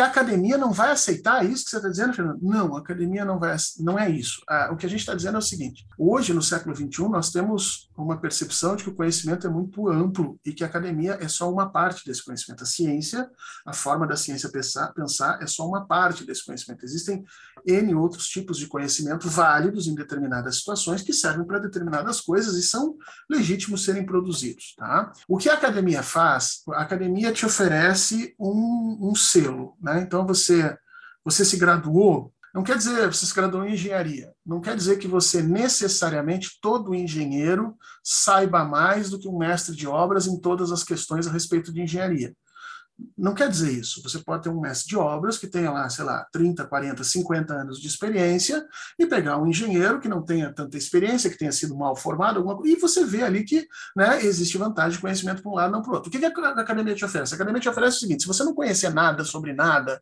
você quiser um engenheiro, você vai procurar um engenheiro que tenha sido formado, que tenha um certificado de pessoas que dizem, olha, é, é, mais, é mais, tem mais chance de você obter um bom profissional que tenha essa certificação aqui do que se você tentar buscar na rua alguém que consiga construir o teu prédio. Uma validação mínima. É uma validação mínima social, entendeu? É isso que a academia faz, é para isso que existe graduação. A partir daí, o governo criou, então, a ideia de que determinadas profissões você precisa ter essa validação para exercer. Aí a academia foi mais adiante. Quando ela te dá um certificado de mestrado, o que, que ela está dizendo? Olha, essa criatura não, não, não, não quer dizer que todo mestre saiba mais do que todo indivíduo graduado, mas se você não souber nada, tiver que procurar uma opinião, uma posição, alguma coisa, você vai direto nos mestres, porque ele tem mais dois anos e uma certificação da Universidade X de que ele estudou tal questão. Dá um upgrade isso funciona, ali, pá, próximo nível. Isso funciona para o mestrado e para o doutorado. Bom, e, e até para pós-doutorado, quando você vai fazer em determinados assuntos. Então, são, são selos de legitimidade que você vai ganhando a partir de determinadas atividades que você exerce dentro da academia. Então, um mestrado você tem que passar por uma prova, depois você faz dois anos, sendo que um ano só de disciplinas, depois um outro ano só de pesquisa, em que você é avaliado várias vezes ao longo, do, ao longo desse processo. O doutorado são quatro anos. Então, imagina-se que uma pessoa que chegou a um doutorado e terminou um doutorado, ela teve aí no mínimo, no mínimo, mínimo dos mínimos, uns 12 ou 15 pontos de avaliação. Pontos em que pessoas com conhecimento acima do dela sentaram, leram o que ela estava produzindo e disseram assim: ok, tem condições de seguir adiante. Oh, ok, essa pessoa está dizendo algo em consonância com o que todos nós aqui conhecemos. Então, a academia não é um rótulo de inteligência, a academia não é um rótulo é, de cerceamento de debate, a academia é simplesmente uma certificação de que, olha, a pessoa chegou até nessa situação e ela tem, portanto, uma produção, um convívio, uma reflexão a respeito dos autores X que se coaduna com aquela que nós há muitos anos estamos. Então, não quer dizer que não possa vir um outsider, alguém completamente de fora, né, e falar coisas sobre é, a academia que as pessoas não sabiam. Eu vou dar um exemplo muito claro aqui. O historiador José Murilo de Carvalho, ele não é historiador formado, ele não tem formação como historiador. E é reconhecido hoje como um dos mais importantes historiadores brasileiros, exatamente, especialmente na função ali no final é, do Império e início da República. Então, assim, mas por quê? Porque tem uma obra consistente, densa, que trouxe novidades, que agregou, a academia recebeu, leu, e o próprio, o próprio Zé Murilo de Carvalho tinha várias críticas à academia, um tempo atrás, eu assisti uma palestra dele, ele tinha as críticas dele, mas não foi pelas críticas que a academia deixou de olhar, a academia aceitou, olhou. É muito diferente de Olavo de Carvalho. Quando você pega Olavo de Carvalho, mesmo, mesmo que você tenha uma graduação em filosofia, e eu aconselho se você tem alguma dúvida do que a gente está fazendo aqui, pega uma aula sobre Platão, senta com o que você conhece na graduação, senta lá e diz, olha, o que está sendo dito? E você vai ver que, que não passa, não passa nos primeiros crivos, e ele próprio, Olavo de Carvalho, sabia disso. Tanto que ele dizia, eu nunca vou entrar numa universidade. Aí ele vinha com a babaquice dele, né? Primeiro porque eu não vou ser aceito, segundo porque eu vou saber muito mais do que todo mundo. Não, ele não vai entrar porque ele não vai passar no crivo mínimo para entrar. Porque para fazer um vestibular você precisa muito mais do que simplesmente saber falar sobre a, o marxismo cultural e o comunismo que vai dominar o mundo. Numa graduação você vai ter que sentar e ler textos com os quais você não concorda, porque a universidade é assim. Eu tenho que ler textos. Eu, eu, eu sou uma pessoa de esquerda. A minha formação foi uma formação de origem marxista. Hoje eu já caminhei, né? Eu tenho professores queridos, amigos meus, que dizem que eu virei, é, eu, eu, eu, eu traí a causa, porque eu eu, eu andei para o marxismo em direção a um pós-modernismo. Hoje eu tenho discussões se o marxismo estruturalista tem condições de responder algumas coisas, mas enfim, eu estou ainda em dúvida nessas questões. Mas quando você chega na academia, você tem que ler liberais, você tem que ler neoliberais, você tem que ler estruturalistas, você tem que ler funcionalistas, você vai ler todos os autores para poder entender daquilo que está acontecendo. E isso não é, não é o método Olavo de Carvalho. O método Olavo de Carvalho é, é centrado em três coisas, efetivamente. É o name dropping, depois a concentração de, de, de textos em cima da mesma tese, isso é um troço impressionante. Assim. Em vez de você ler coisas que contradizem o que você está dizendo para refletir e verificar se efetivamente o que você está dizendo está correto, não. Eles concentram em autores que dizem exatamente o que eles querem dizer. E se você não tiver autores que digam o que você quer dizer, então que você pegue autores suficientemente nebulosos em que você possa impingir a esses autores qualquer tipo de interpretação sobre aquilo que você está falando. Entendeu? Eram essas três técnicas que ele fazia. E aí, claro, por ter uma capacidade oratória extremamente grande, ele jogava isso tudo na, nas pessoas e junto com o conteúdo político agregado, que era o que as pessoas compravam. As pessoas não leem Olavo de Carvalho não assistem os, as, os, as manifestações dele, ou as aulas dele, por causa do Platão, ou por causa do Paul Ricoeur, ou por causa do Kierkegaard, como ele estava ali. Isso era o Kierkegaard que, tá, que, que, que um colega estava, é, era especialista que ler. Ninguém, ninguém vai nas aulas deles por conta disso. As pessoas vão assistir o Olavo de Carvalho para ouvir ele chamar o Lula de filha da puta, entendeu? Não sei se dá para falar filha da puta aqui no teu Sim, post, já tá falei duas vezes.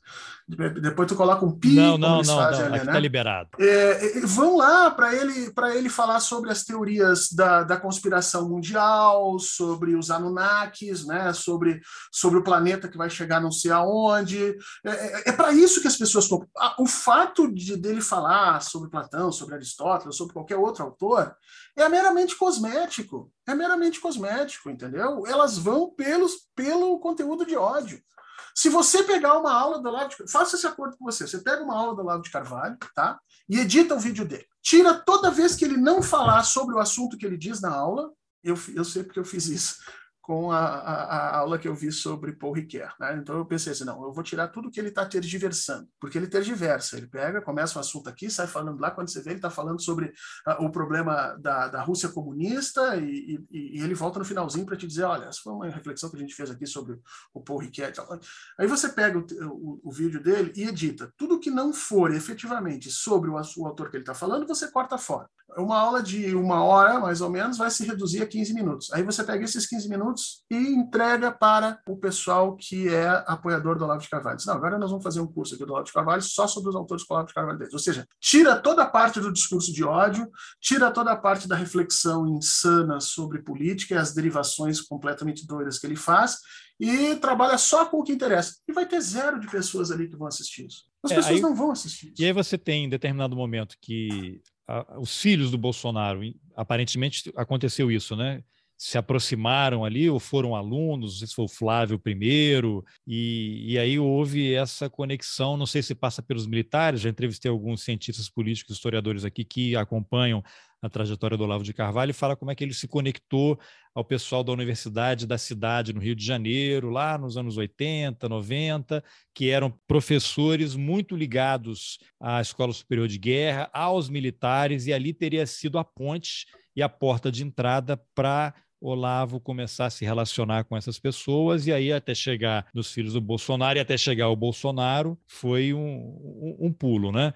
E aí você tem a saída dele para os Estados Unidos, e ele, de novo, até peguei aqui, né? Tem esse livro aqui do Benjamin Teitenbaum, que é Guerra pela, Guerra pela Eternidade. Eu estava morando nos Estados Unidos quando eu comprei, e aí coloquei na mudança, precisava ler, aí comprei a versão em português, que é Guerra pela Eternidade. O curioso é que a edição lá original dos Estados Unidos, você tem o Steve Bannon na capa, uhum. né? E atrás você tem uma foto em que o, o Teitelbaum. O Olavo. É, mas o Teitelbaum ele participa dessa refeição aqui. Ele está aqui. Aí está o Bannon uhum. lá de cabeça abaixo no meio. Você tem o Olavo de Carvalho, outras figuras, outras figuras da extrema direita americana. A versão brasileira, eu desconfio que seja por questão de direito autoral, não tem nenhuma foto, são só ilustrações e tal. Mas aí, quando você coloca o Bannon na capa aqui, o livro é sobre o Bannon, tradicionalismo, né? O Bannon Olavo de Carvalho e o russo lá, o Alexander Dugin, né, que está na moda agora por causa da questão lá da Rússia e, e, da Ucrânia. Mas quando você vê aqui, o Olavo, ele de fato ele tem uma penetração internacional,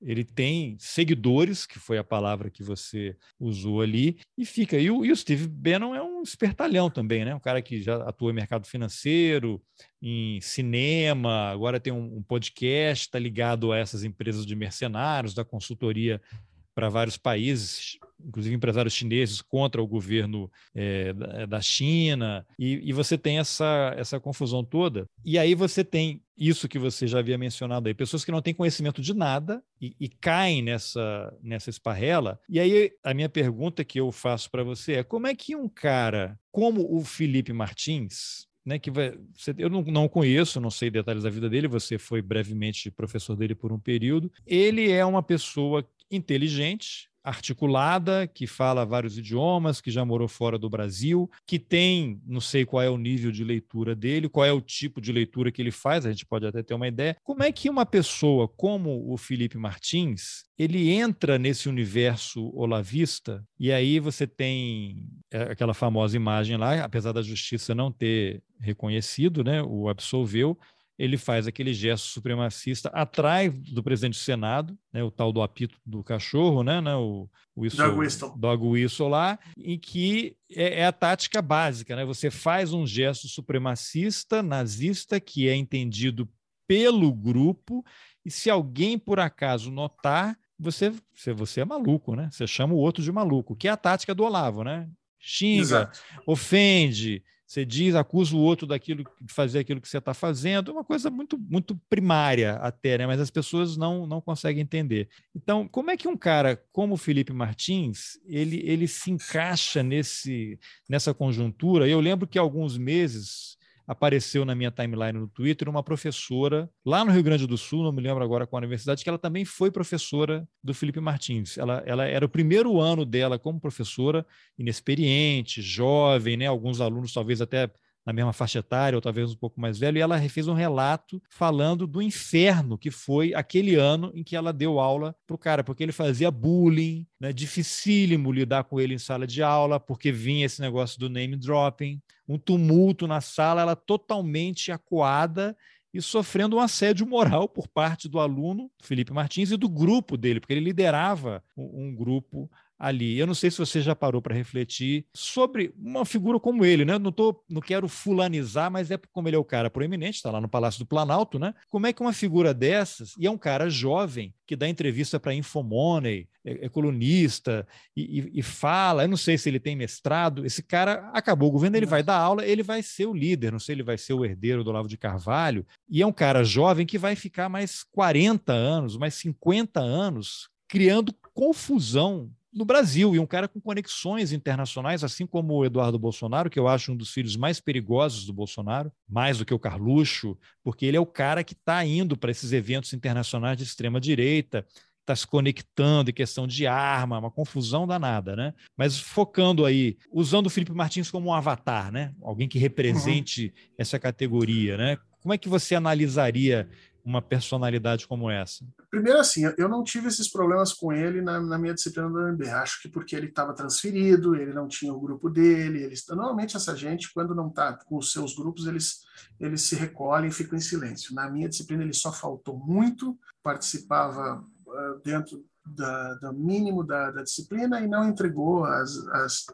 as avaliações que tinha que entregar, no final veio conversar comigo e tal, se ele podia fazer uma avaliação para substituir, porque ele precisava se formar e tal. Então eu não tive esses problemas mais radicais com ele. Mas eu sei que ele tinha um blog, tá? Ele, ele tinha um blog desde muito cedo, onde ele fazia análises internacionais. Eu, depois disso tudo acontecer, eu fui ler algumas análises, é, são muito precárias, muito sem metodologia e muito wishful thinking. É, não, é, é, wishful thinking, que é pior ainda, entendeu? Você chegar e você dizer o que, que gostaria que acontecesse, sem efetivamente ter alguma metodologia que te diga que aquilo vai acontecer. Por exemplo, se eu for fazer uma análise da política brasileira hoje, eu vou dizer, olha, o Luiz Inácio Lula da Silva deve se eleger presidente aí uh, nos próximos pleitos. Aí você vai dizer, ah, isso é um wishful thinking. Não, isso é a utilização dos dados de todas as pesquisas eleitorais no último momento. Então, não é um wishful thinking. Agora, quando você chegar e dizer, não, olha, o Ciro Gomes deve se eleger presidente, não, aí, aí você, tá, se você usar isso na sua análise, está complicado. Então, ele tinha um blog de análise muito complicado no sentido da, da consistência dessas análises, no sentido da. E esse blog, por ser um blog que denunciava o comunismo, as tramas comunistas do mundo inteiro, não sei do que, ele entrou no círculo de alguns desses apoiadores do Olavo de Carvalho, e num determinado momento o Olavo de Carvalho retuitou o blog dele e declarou que o blog dele era uma boa fonte para você aprender sobre política internacional. Aí, antes dele, dele ser aluno do Olavo. Antes dele ser aluno do Olavo. Aí o blog dele estourou. Assim. Aí, aí entrou um monte de gente, ele começou a ter um monte de seguidor. Foi um período assim, de uma hora para outra, entendeu?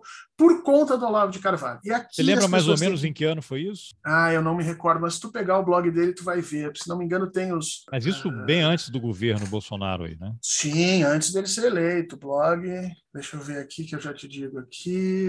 Ele tem um, é um blog sobre política internacional. O blog permanece ativo? Sim, é o principal local. Eu farei a gentileza de não compartilhar nenhum link. Não, não, não compartilha, mas é, enfim, é um blog. O nome é um nome estranho, assim, análises desvi... não é desviadas, mas o sentido é esse, análises divergentes, uma coisa tá. assim, né?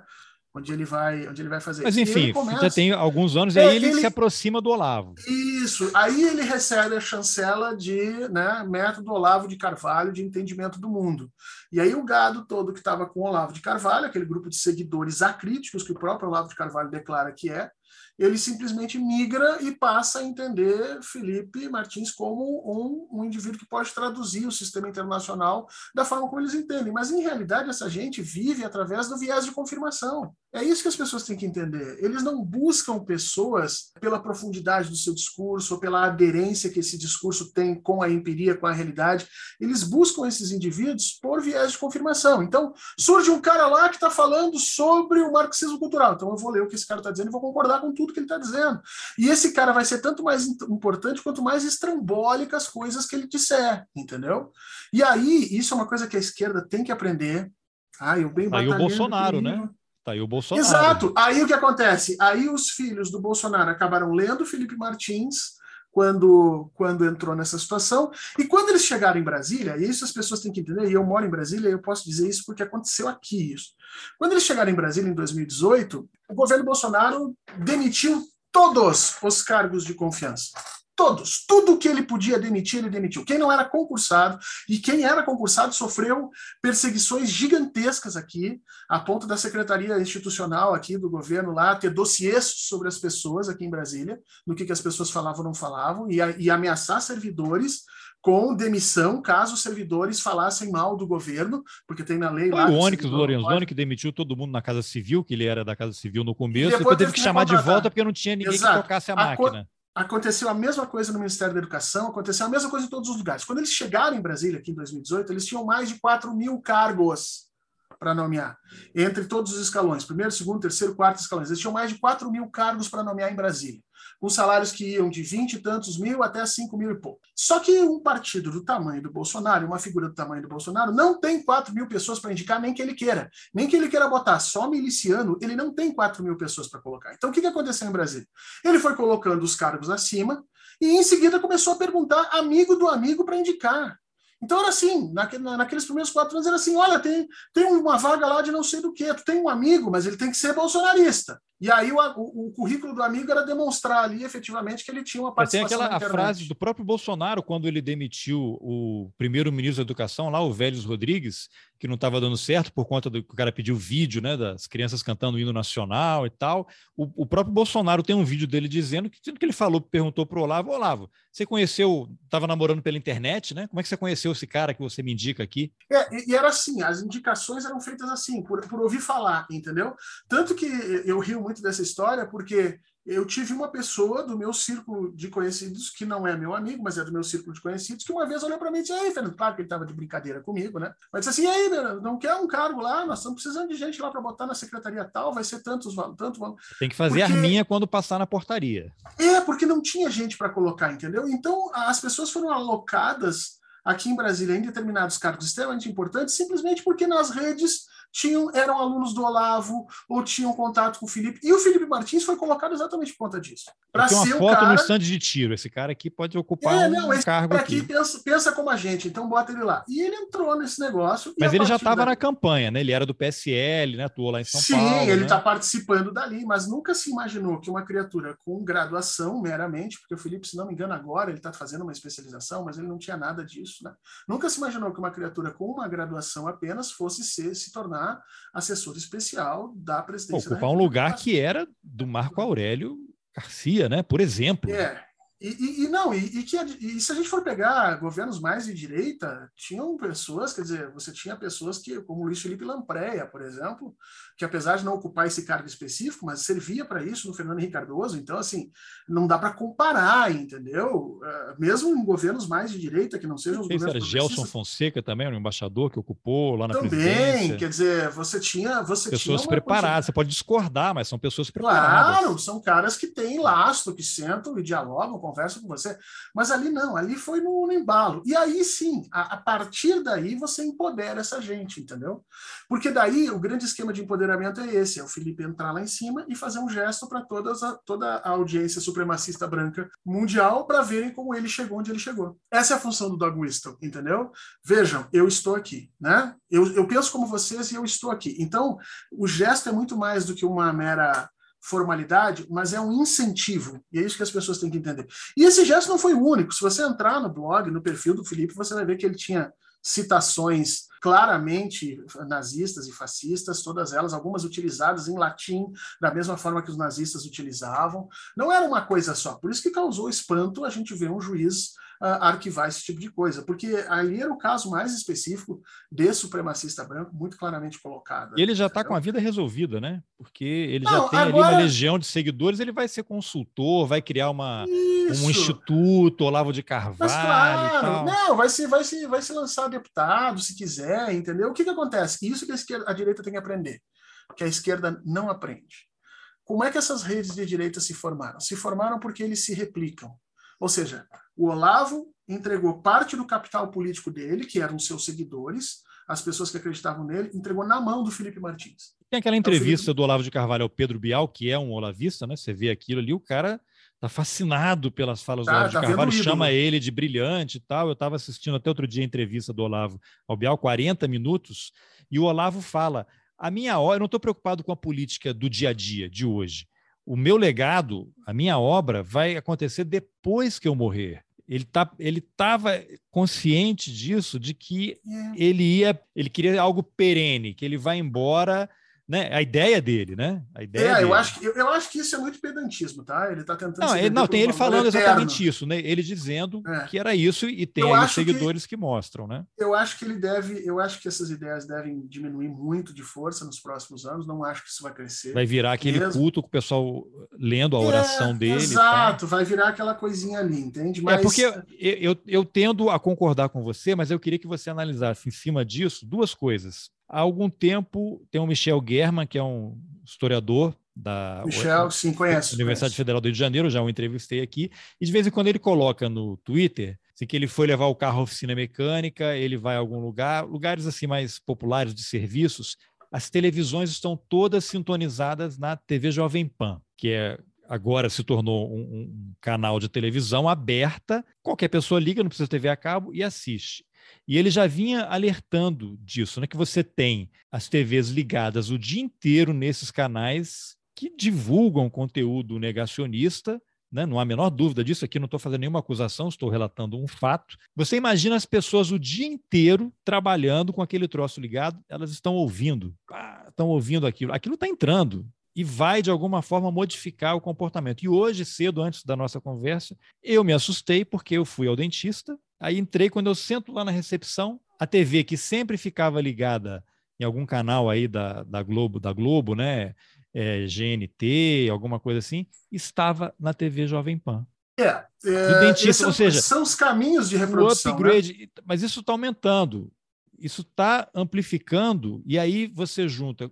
De novo, eu queria que você falasse mais. O Brasil Paralelo, que tem uma parceria com a Sony, então eles têm comprando filmes de, de catálogo de Hollywood, Rambo, sei lá, esses filmes aí são bem populares, que estarão disponíveis na plataforma. E no meio lá tem o conteúdo deles, negacionista, esses documentários todos aí. Você tem acadêmicos que defendem, não, vamos deixar o nazista falar para que as pessoas assim possam entender que o nazismo não é bom. Mas, gente, a gente sabe que o nazismo não é bom desde 1933. Né? Aí, quando chegou o fim da guerra, né, porque os nazistas eles não chegaram dizendo na plataforma de governo, olha, e aí a gente vai, quando eleito, a gente vai começar imediatamente a construir uns fornos aqui, uns lugares, e os judeus vão para lá virar fumaça. Não é assim que acontece. Você não vai encontrar ninguém na história dizendo isso. Você tem um maluco como o Bolsonaro que fala contra negro, né, que tem que metralhar, que é a favor da pena de morte, que defende a milícia, né? Mas isso é um ponto fora da curva, que na verdade confirma tudo isso, né? Que você precisa de alguém para tirar a atenção, enquanto, como diria o mestre Ricardo Salles, a boiada vai passando. Deixa lá o pessoal brigar com o Bolsonaro e a gente vai caneta e pá, parecer e caneta, parecer e caneta. É isso. Então dá uma amarrada nesse Brasil Paralelo, essa TV Jovem Pan, porque eles são filhos do olavismo, né? Os criadores do Brasil Paralelo.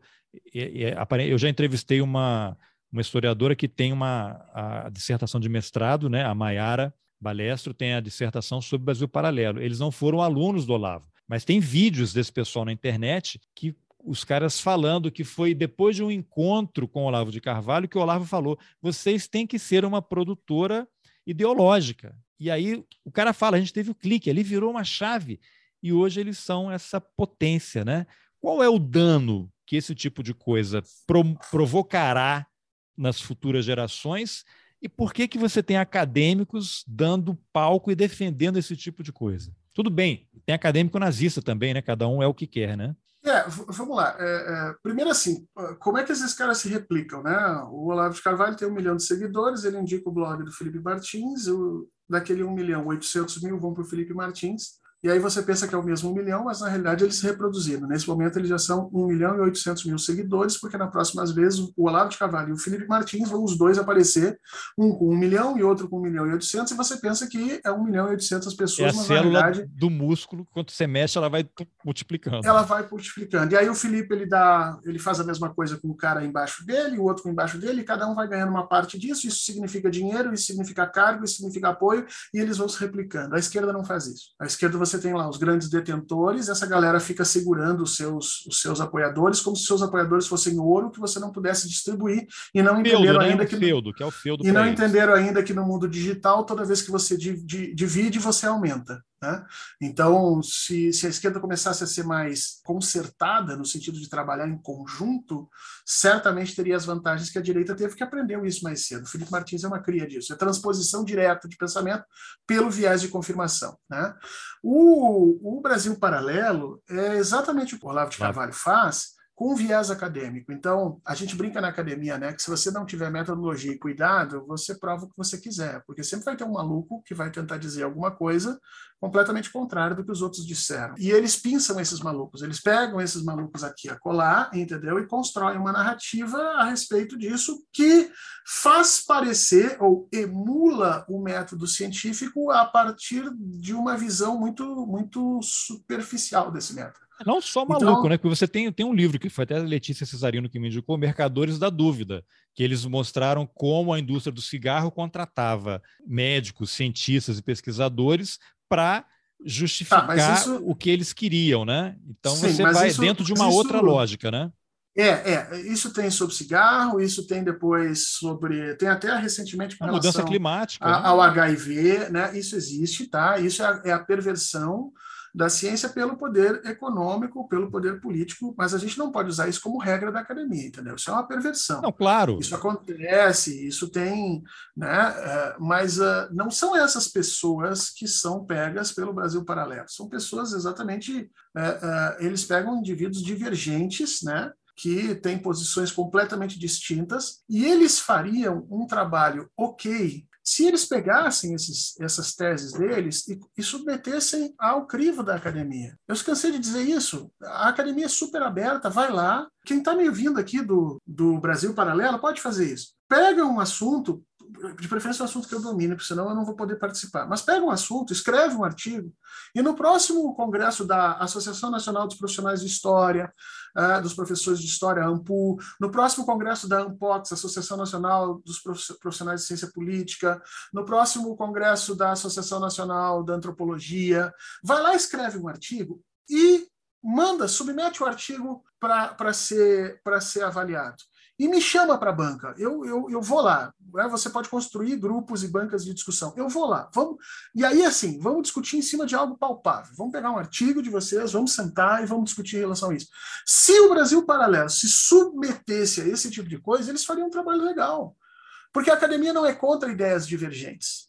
O problema é que, da forma que eles fizeram, como eles têm muita grana, fica parecendo que a versão deles é hegemônica, entendeu? E aí é que você inverte o círculo da coisa, porque fica parecendo que eles estão falando a verdade. E você está querendo e, censurar. E que o resto todo, a academia inteira está mentindo, e está mentindo por quê? Porque há os interesses capitalistas por trás. E aí você cai na teoria da conspiração e você cai no viés de, de confirmação que eles querem, entendeu? Eles querem passar esse viés, essa ideia de que nós somos, nós somos outsiders, nós somos laterais, mas em termos financeiros, eles são o centro. O, o, outsider hoje é a academia, entendeu? Porque são financiados por uma quantidade gigantesca de empresários que têm interesse em falar isso. É, eu vou até mostrar então, um vídeo aqui que tem um, um perfil no Twitter, o, Brasil para Lerdos, um perfil muito interessante que as pessoas deveriam seguir. Inclusive, eu estou para fazer uma entrevista com os criadores, mas sem mostrá-los, porque o Brasil Paralelo costuma mandar notificações extrajudiciais para quem discorda do que eles pensam, né? Então, o Brasil Paralelos colocou hoje um, um tweet aí, eu até retuitei, em que eles colocam, por conta dessa polêmica aí, dessa apresentação do documentário, entre parênteses, entre aspas, aliás, na Universidade Federal do Paraná, eles colocaram a fala do Lucas Ferrugem, que é um dos sócios da Brasil Paralelo, falando sobre a opinião dele sobre os professores universitários, no caso aqui representado por você. Eu vou colocar o áudio aqui para vocês ouvirem. No YouTube eu vou colocar, tentar colocar o pedacinho do vídeo na edição, mas só para você ouvir aqui. Bom, olha, até nem sei como começar para não soar muito radical. Eu vejo a imprensa hoje como eu vejo as universidades. É, 90 e tantos por cento, não saberia dizer, mas a maior parte são estelionatários. Não, não são jornalistas, não são professores, não são gestores de universidade, são só estelionatários. No sentido de. Você, você gostaria de se defender aí? Não sei. Que... Ele está é, te chamando é... de estelionatário. 90, 90 e tantos por Olha só a frase: 90 e tantos por cento, não saberia dizer, são estelionatários. Mas baseado em quê? Esse é um dos donos da produtora que está fazendo documentários, entre aspas, que estão sendo exibidos em universidades. Não sei se é, é preciso é muito, dizer algo é muito, mais. É muito ruim isso, né? Porque, primeiro assim, veja como a fala dele já é problemática. Primeiro ele diz 90 e tantos por cento, depois ele diz a maior parte. A maior parte é 51 há uma enorme diferença entre 51% e 90 e tantos por cento. Né? Já começa por aí, tu vê que não há nenhum rigor de parametrização nas afirmações que eles fazem, que isso é uma coisa que a academia toma muito cuidado. Né? Então, a gente, a gente, quando vai falar alguma coisa em termos acadêmicos, a gente tem que tomar cuidado com essa parametrização, eles não têm responsabilidade nenhuma com isso. É, desculpa, ele, essa acham... live aqui, aparentemente, é de um oficial, é um militar da reserva, que ele se apresenta como comandante Robinson. Eu não sei que canal é esse, depois eu vou me informar. Eu aqui, imagino, eu imagino olha a conexão Brasil Paralelo, militares. As universidades elas têm uma legitimidade social que vem desde a, desde a da Idade Média, antes da Idade Média a rigor. Tá? E você tem uma legitimidade que se baseia efetivamente no reconhecimento de que pessoas no passado também tiveram inteligência, tiveram capacidade, podem explicar as coisas para a gente. Não é só o conhecimento Estamos presente. aqui por causa deles também, né? É, mas não é, é essa ideia que o Brasil Paralelo tem do presentismo, né? Essa ideia assim de de eu tomar o passado especificamente a partir das percepções que eu tenho hoje no presente, e essa é a minha verdade. Isso é uma coisa que a academia não partilha. Não, isso daí que ah, você está falando é o quê? É o tradicionalismo. Né? É, é uma reconstrução, uma evocação a um passado glorioso que provavelmente não existiu e que eles não viveram, mas eles querem trazer para agora. Eles constroem isso simbolicamente, eles estão fazendo isso com o conhecimento. Então, é, parece que quando você coloca um vídeo do, do ou uma tese do, do Brasil Paralelo e traz um, um professor para conversar, parece que você está comparando duas forças, né? Quando na realidade esse professor formado pela academia ele tem mil, dois mil anos, vamos botar aqui mil anos, né, de uma instituição que tem determinadas regras e determinado determinada forma de agir e que vem construindo seu conhecimento a respeito disso. E é por isso que a gente usa tanto, é uma coisa que essa galera não gosta, né? Esses dias eu fui xingado por conta disso. Quando a pessoa fala alguma coisa na academia, você pergunta, tá, mas isso aí você tirou de onde? Quem é a sua fonte? E a pessoa, ah, você não é capaz de pensar por você mesmo? Você precisa estar o tempo todo com relação à bibliografia? Não, é exatamente por isso. Eu preciso estar o tempo todo referenciando na bibliografia para te mostrar que eu não estou pensando por mim mesmo que eu estou pensando em consonância com uma série de pessoas que pensaram antes de mim, e, portanto, você tem aí 500, às vezes 600 anos de uma determinada tese, se a gente for pegar Platão, provavelmente mais de mil, né? Então, assim, eu, você tem mais de mil anos aqui de uma determinada tese de galera que vem pensando antes de mim, não sou só eu, e é por isso que a minha tese tem mais força que a tua. Porque o que eu estou te dizendo não é baseado no que eu simplesmente achei do mundo, mas no que eu aprendi com todas essas pessoas que vieram antes de mim, que escreveram, que deixaram, que eu li, e que se eu não li, fulano leu, Beltrano leu, meu orientador leu, e nós estamos partilhando esse processo adiante. Ou seja, quando você trabalha pela academia, você trabalha num processo de construção do conhecimento através do tempo, que vai depurando esse conhecimento. As bobagens vão ficando para trás, novas ideias vão sendo colocadas, mas leva um tempo. Quando você trabalha nessa perspectiva que eles estão trabalhando, é a verdade imediata, é a verdade das redes, é o que hoje eu acho, amanhã pode ser diferente. E aí você está sempre criando um processo de novidade, e essa novidade é vendida em forma de marketing, né? Então eu posso fazer 650 vídeos sobre Brasil Colônia, e cada um diz dizendo o que eu disse anterior, porque e todo mundo vai assistir porque o, o, o atual é o mais novo. Uh, e ao mesmo tempo você tem o viés de confirmação, ou seja, é uma das coisas que a academia mais cuida, né? Que a gente não tenha viés de seleção e viés de confirmação. Viés de seleção é você escolher só aquilo que sustenta a tua tese. E isso não sou eu que digo, isso tem um cara chamado Karl Popper lá atrás, um cara anterior chamado uh, Francis Bacon, que escreve, descreve isso na chamada teoria dos ídolos. Então, é, a academia te pergunta assim, ok, vou, eh, vai lá e vai te mostrar um cubo, e aí tu vai dizer assim, ó, isso aqui é um cubo a academia vai te perguntar: ok, você acha que isso é um cubo? Quem mais acha que isso aqui é um cubo? E as pessoas, a partir dali, vão chegar ali e vão dizer: uh, eu também acho, Fulano também acha, Beltrano também acha, Ciclano também acha. Então, a minha visão é parametrizada pelas visões dos indivíduos que vieram antes de mim. E é muito salutar que o presente queira sempre rever as questões do passado. É assim que a gente vive, a história vive disso, todas as ciências vivem disso. Mas é preciso que a gente tenha método. Senão, a gente vai viver sempre uma novidade, a gente vai estar sempre fingindo que está inventando a roda, e essas invenções da roda podem dar origem a enormes problemas, como efetivamente aconteceu no Brasil.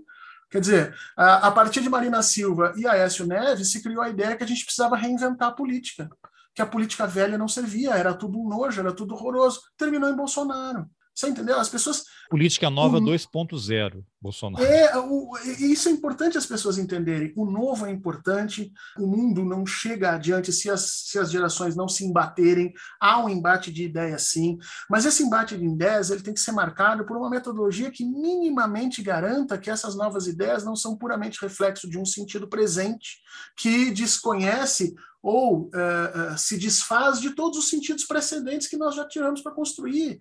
Quer dizer, quando a gente fala de Hobbes, quando a gente fala de Platão, quando a gente fala de, de Kant, quando a gente fala de Rousseau, a gente está dando sentido e dizendo: olha, essas pessoas que viveram em outras épocas tiveram ideias que se sustentam ao longo do tempo a respeito das coisas. Você pode ter uma, uma ideia maravilhosamente nova, fantástica, sensacional, ok, mas até que a tua ideia seja entendida, pensada, avaliada, refletida e tomada por verdade, ou tomada por verdade, eu digo, tomada por importante, calma, você ainda não tem esse papel. E o problema desses, desses caras como hoje o Brasil Paralelo e o próprio Olavo de Carvalho era querer, mesmo se dizendo conservadores, romper com as tradições e com, as conserva com, com, com o conservadorismo, porque a academia é um conservadorismo intelectual. Então, é muito interessante. Eles querem ser conservadores do ponto de vista político, mas do ponto de vista epistemológico, eles são revolucionários, eles são jacobinos, inclusive. Né? Eu quero arrebentar tudo que existe, porque eu.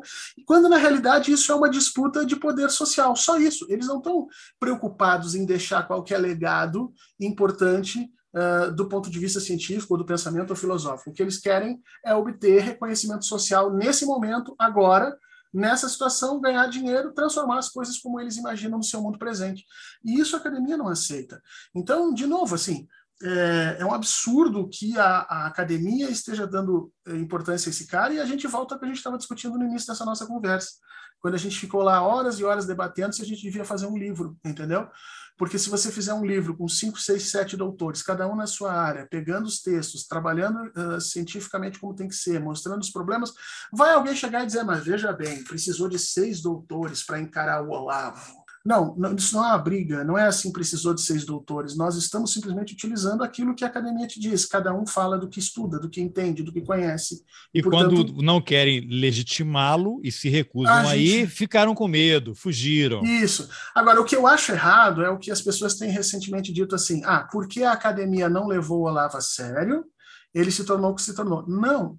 A academia tem culpa no sentido do, da produção do conhecimento. Aí sim né? Você tem uma produção de conhecimento baixíssima do nível dele sendo aceita, é culpa da academia. Agora, o movimento político que o Olavo criou independe do reconhecimento ou não da academia. Ele seria empoderado, mesmo a academia dizendo que ele não era ou deixava de ser. Por quê? Porque há interesses econômicos que fariam efetivamente esse tipo de discurso se ganhar as vagas. Quer dizer, é, trocando em miúdos, né? Dar dinheiro para o Olavo de Carvalho ou patrocinar é, Brasil Paralelo é a mesma coisa que a indústria do cigarro fez lá atrás com a alteração das pesquisas científicas para dizer que o cigarro não causava câncer. É exatamente a mesma coisa. As pessoas que fizeram isso estão sendo desonestas do ponto de vista social, intelectual e político, da mesma forma como lá foram. E lá eles foram processados, essas empresas foram processadas. Eu espero que daqui a 10, 20 anos nós estejamos numa sociedade suficientemente madura para pegar essas figuras que, que deram dinheiro a esse tipo de absurdo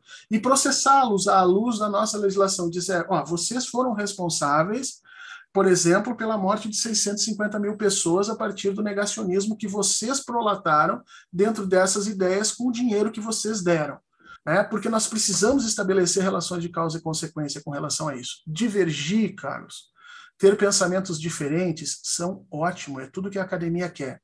Mas se você realmente quer fazer parte de um círculo científico e ser reconhecido como tal, você precisa passar pelos caminhos e pelas provações que o pessoal que passou faz.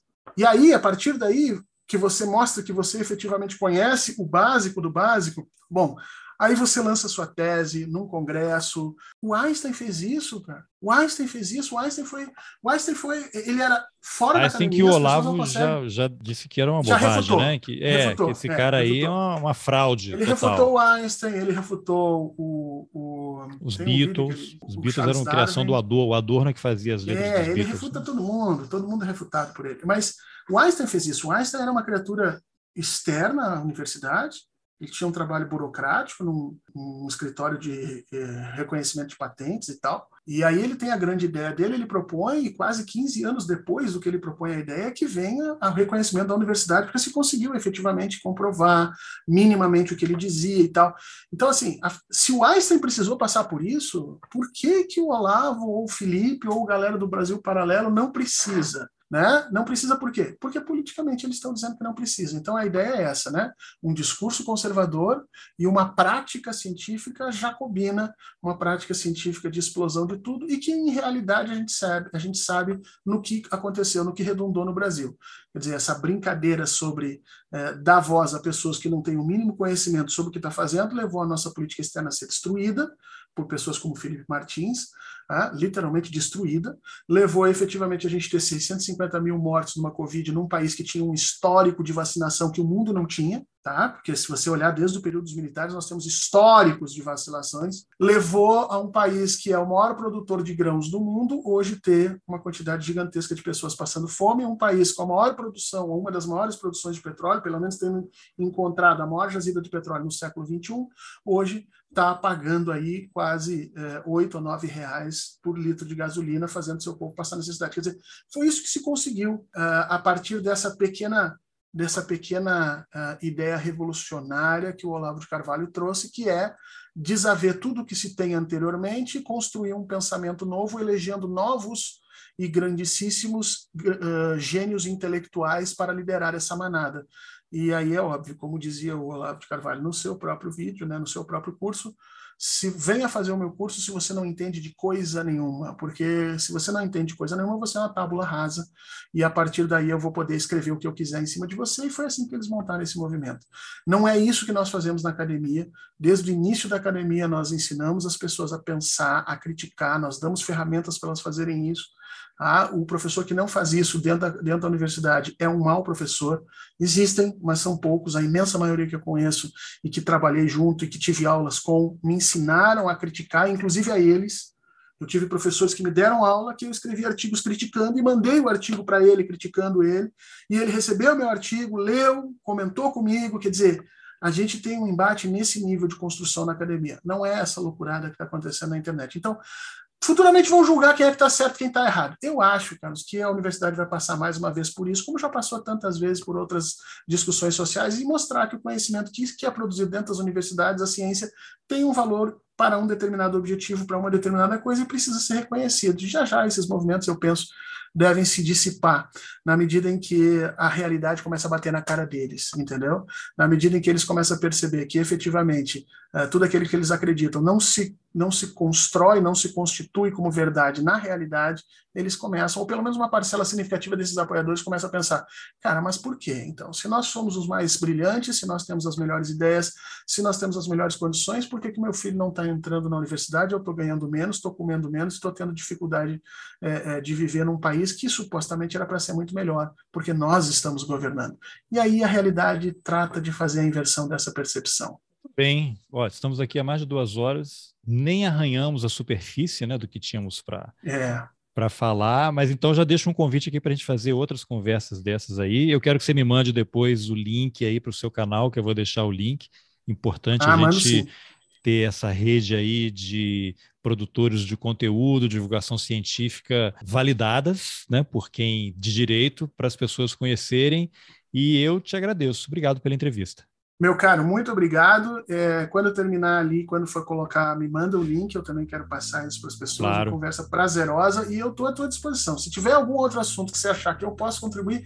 Agora, me reservo o direito de te dizer o seguinte, Carlos, sobre esse assunto eu não tenho condições de falar. Tá? Porque claro. daí, é, porque esse é o princípio da academia, entendeu? Eu sei algumas coisas e eu sou ignorante em 99% delas. E aí, se tu me perguntar alguma coisa que eu sou ignorante, eu vou te dizer, Carlos, eu não sei falar sobre isso e eu acho que as pessoas precisam exercer essa humildade, saber efetivamente o que não sabem, para poder a gente colocar as coisas no lugar, tá bom? Maravilha. Obrigado. Grande abraço, meu caro. Até. Bom, essa foi a entrevista que eu, Carlos Alberto Júnior, fiz com o historiador Fernando Horta sobre o, digamos assim, legado epistemológico de Olavo de Carvalho. Se você gostou da conversa, compartilhe nas suas redes sociais, nos seus grupos de WhatsApp, mande o link por e-mail e se você acha importante apoiar o jornalismo independente, considere a possibilidade de contribuir com roteirices. É possível colaborar pelo Pix, pelas plataformas Apoia-se e Catarse e também pelo YouTube. Os links estão nas informações informações do episódio. E agora eu aproveito para agradecer às apoiadoras e aos apoiadores. Carolina Guiar, Guilherme Ravazzi Rui, Jorge Félix, Nilson Figueiredo Filho, Tereza Moraes, André de Castro, Kleber Santos, Mônica Castro, Lucas Marquesi, Massal Otsuka, Edinaldo Almeida, Sean Dowling, Igor Zeredo de Cerqueira, Cleiton Netes, Aline Marinho, Humberto Francelino, Jorge Balbino Júnior, Felipe Vanisca, Eduardo Kramer Góes, Rosana Menilo, César Gomes Dantas, Cláudia Reis, Avelino Ferreira, Ângelo Meneghello, Afropei, Carlos Alberto Cunha, Guilherme Rebonato, Letícia Alves Alves Vieira, Maurício Silva, Frida Ione Bagatini, Robert Klink, Letícia Santinon, Ana Paula Magalhães, Claudinei Silvestre, Evandro Souza, Luiz Henrique Moreira e Douglas Cardoso. Muito obrigado e por fim eu lembro que o Roteirices agora tem um canal no YouTube. Entra lá, assina e compartilha. Essa entrevista com o Fernando Horta já está lá. Obrigado pela companhia e até o próximo Roteirices. Valeu!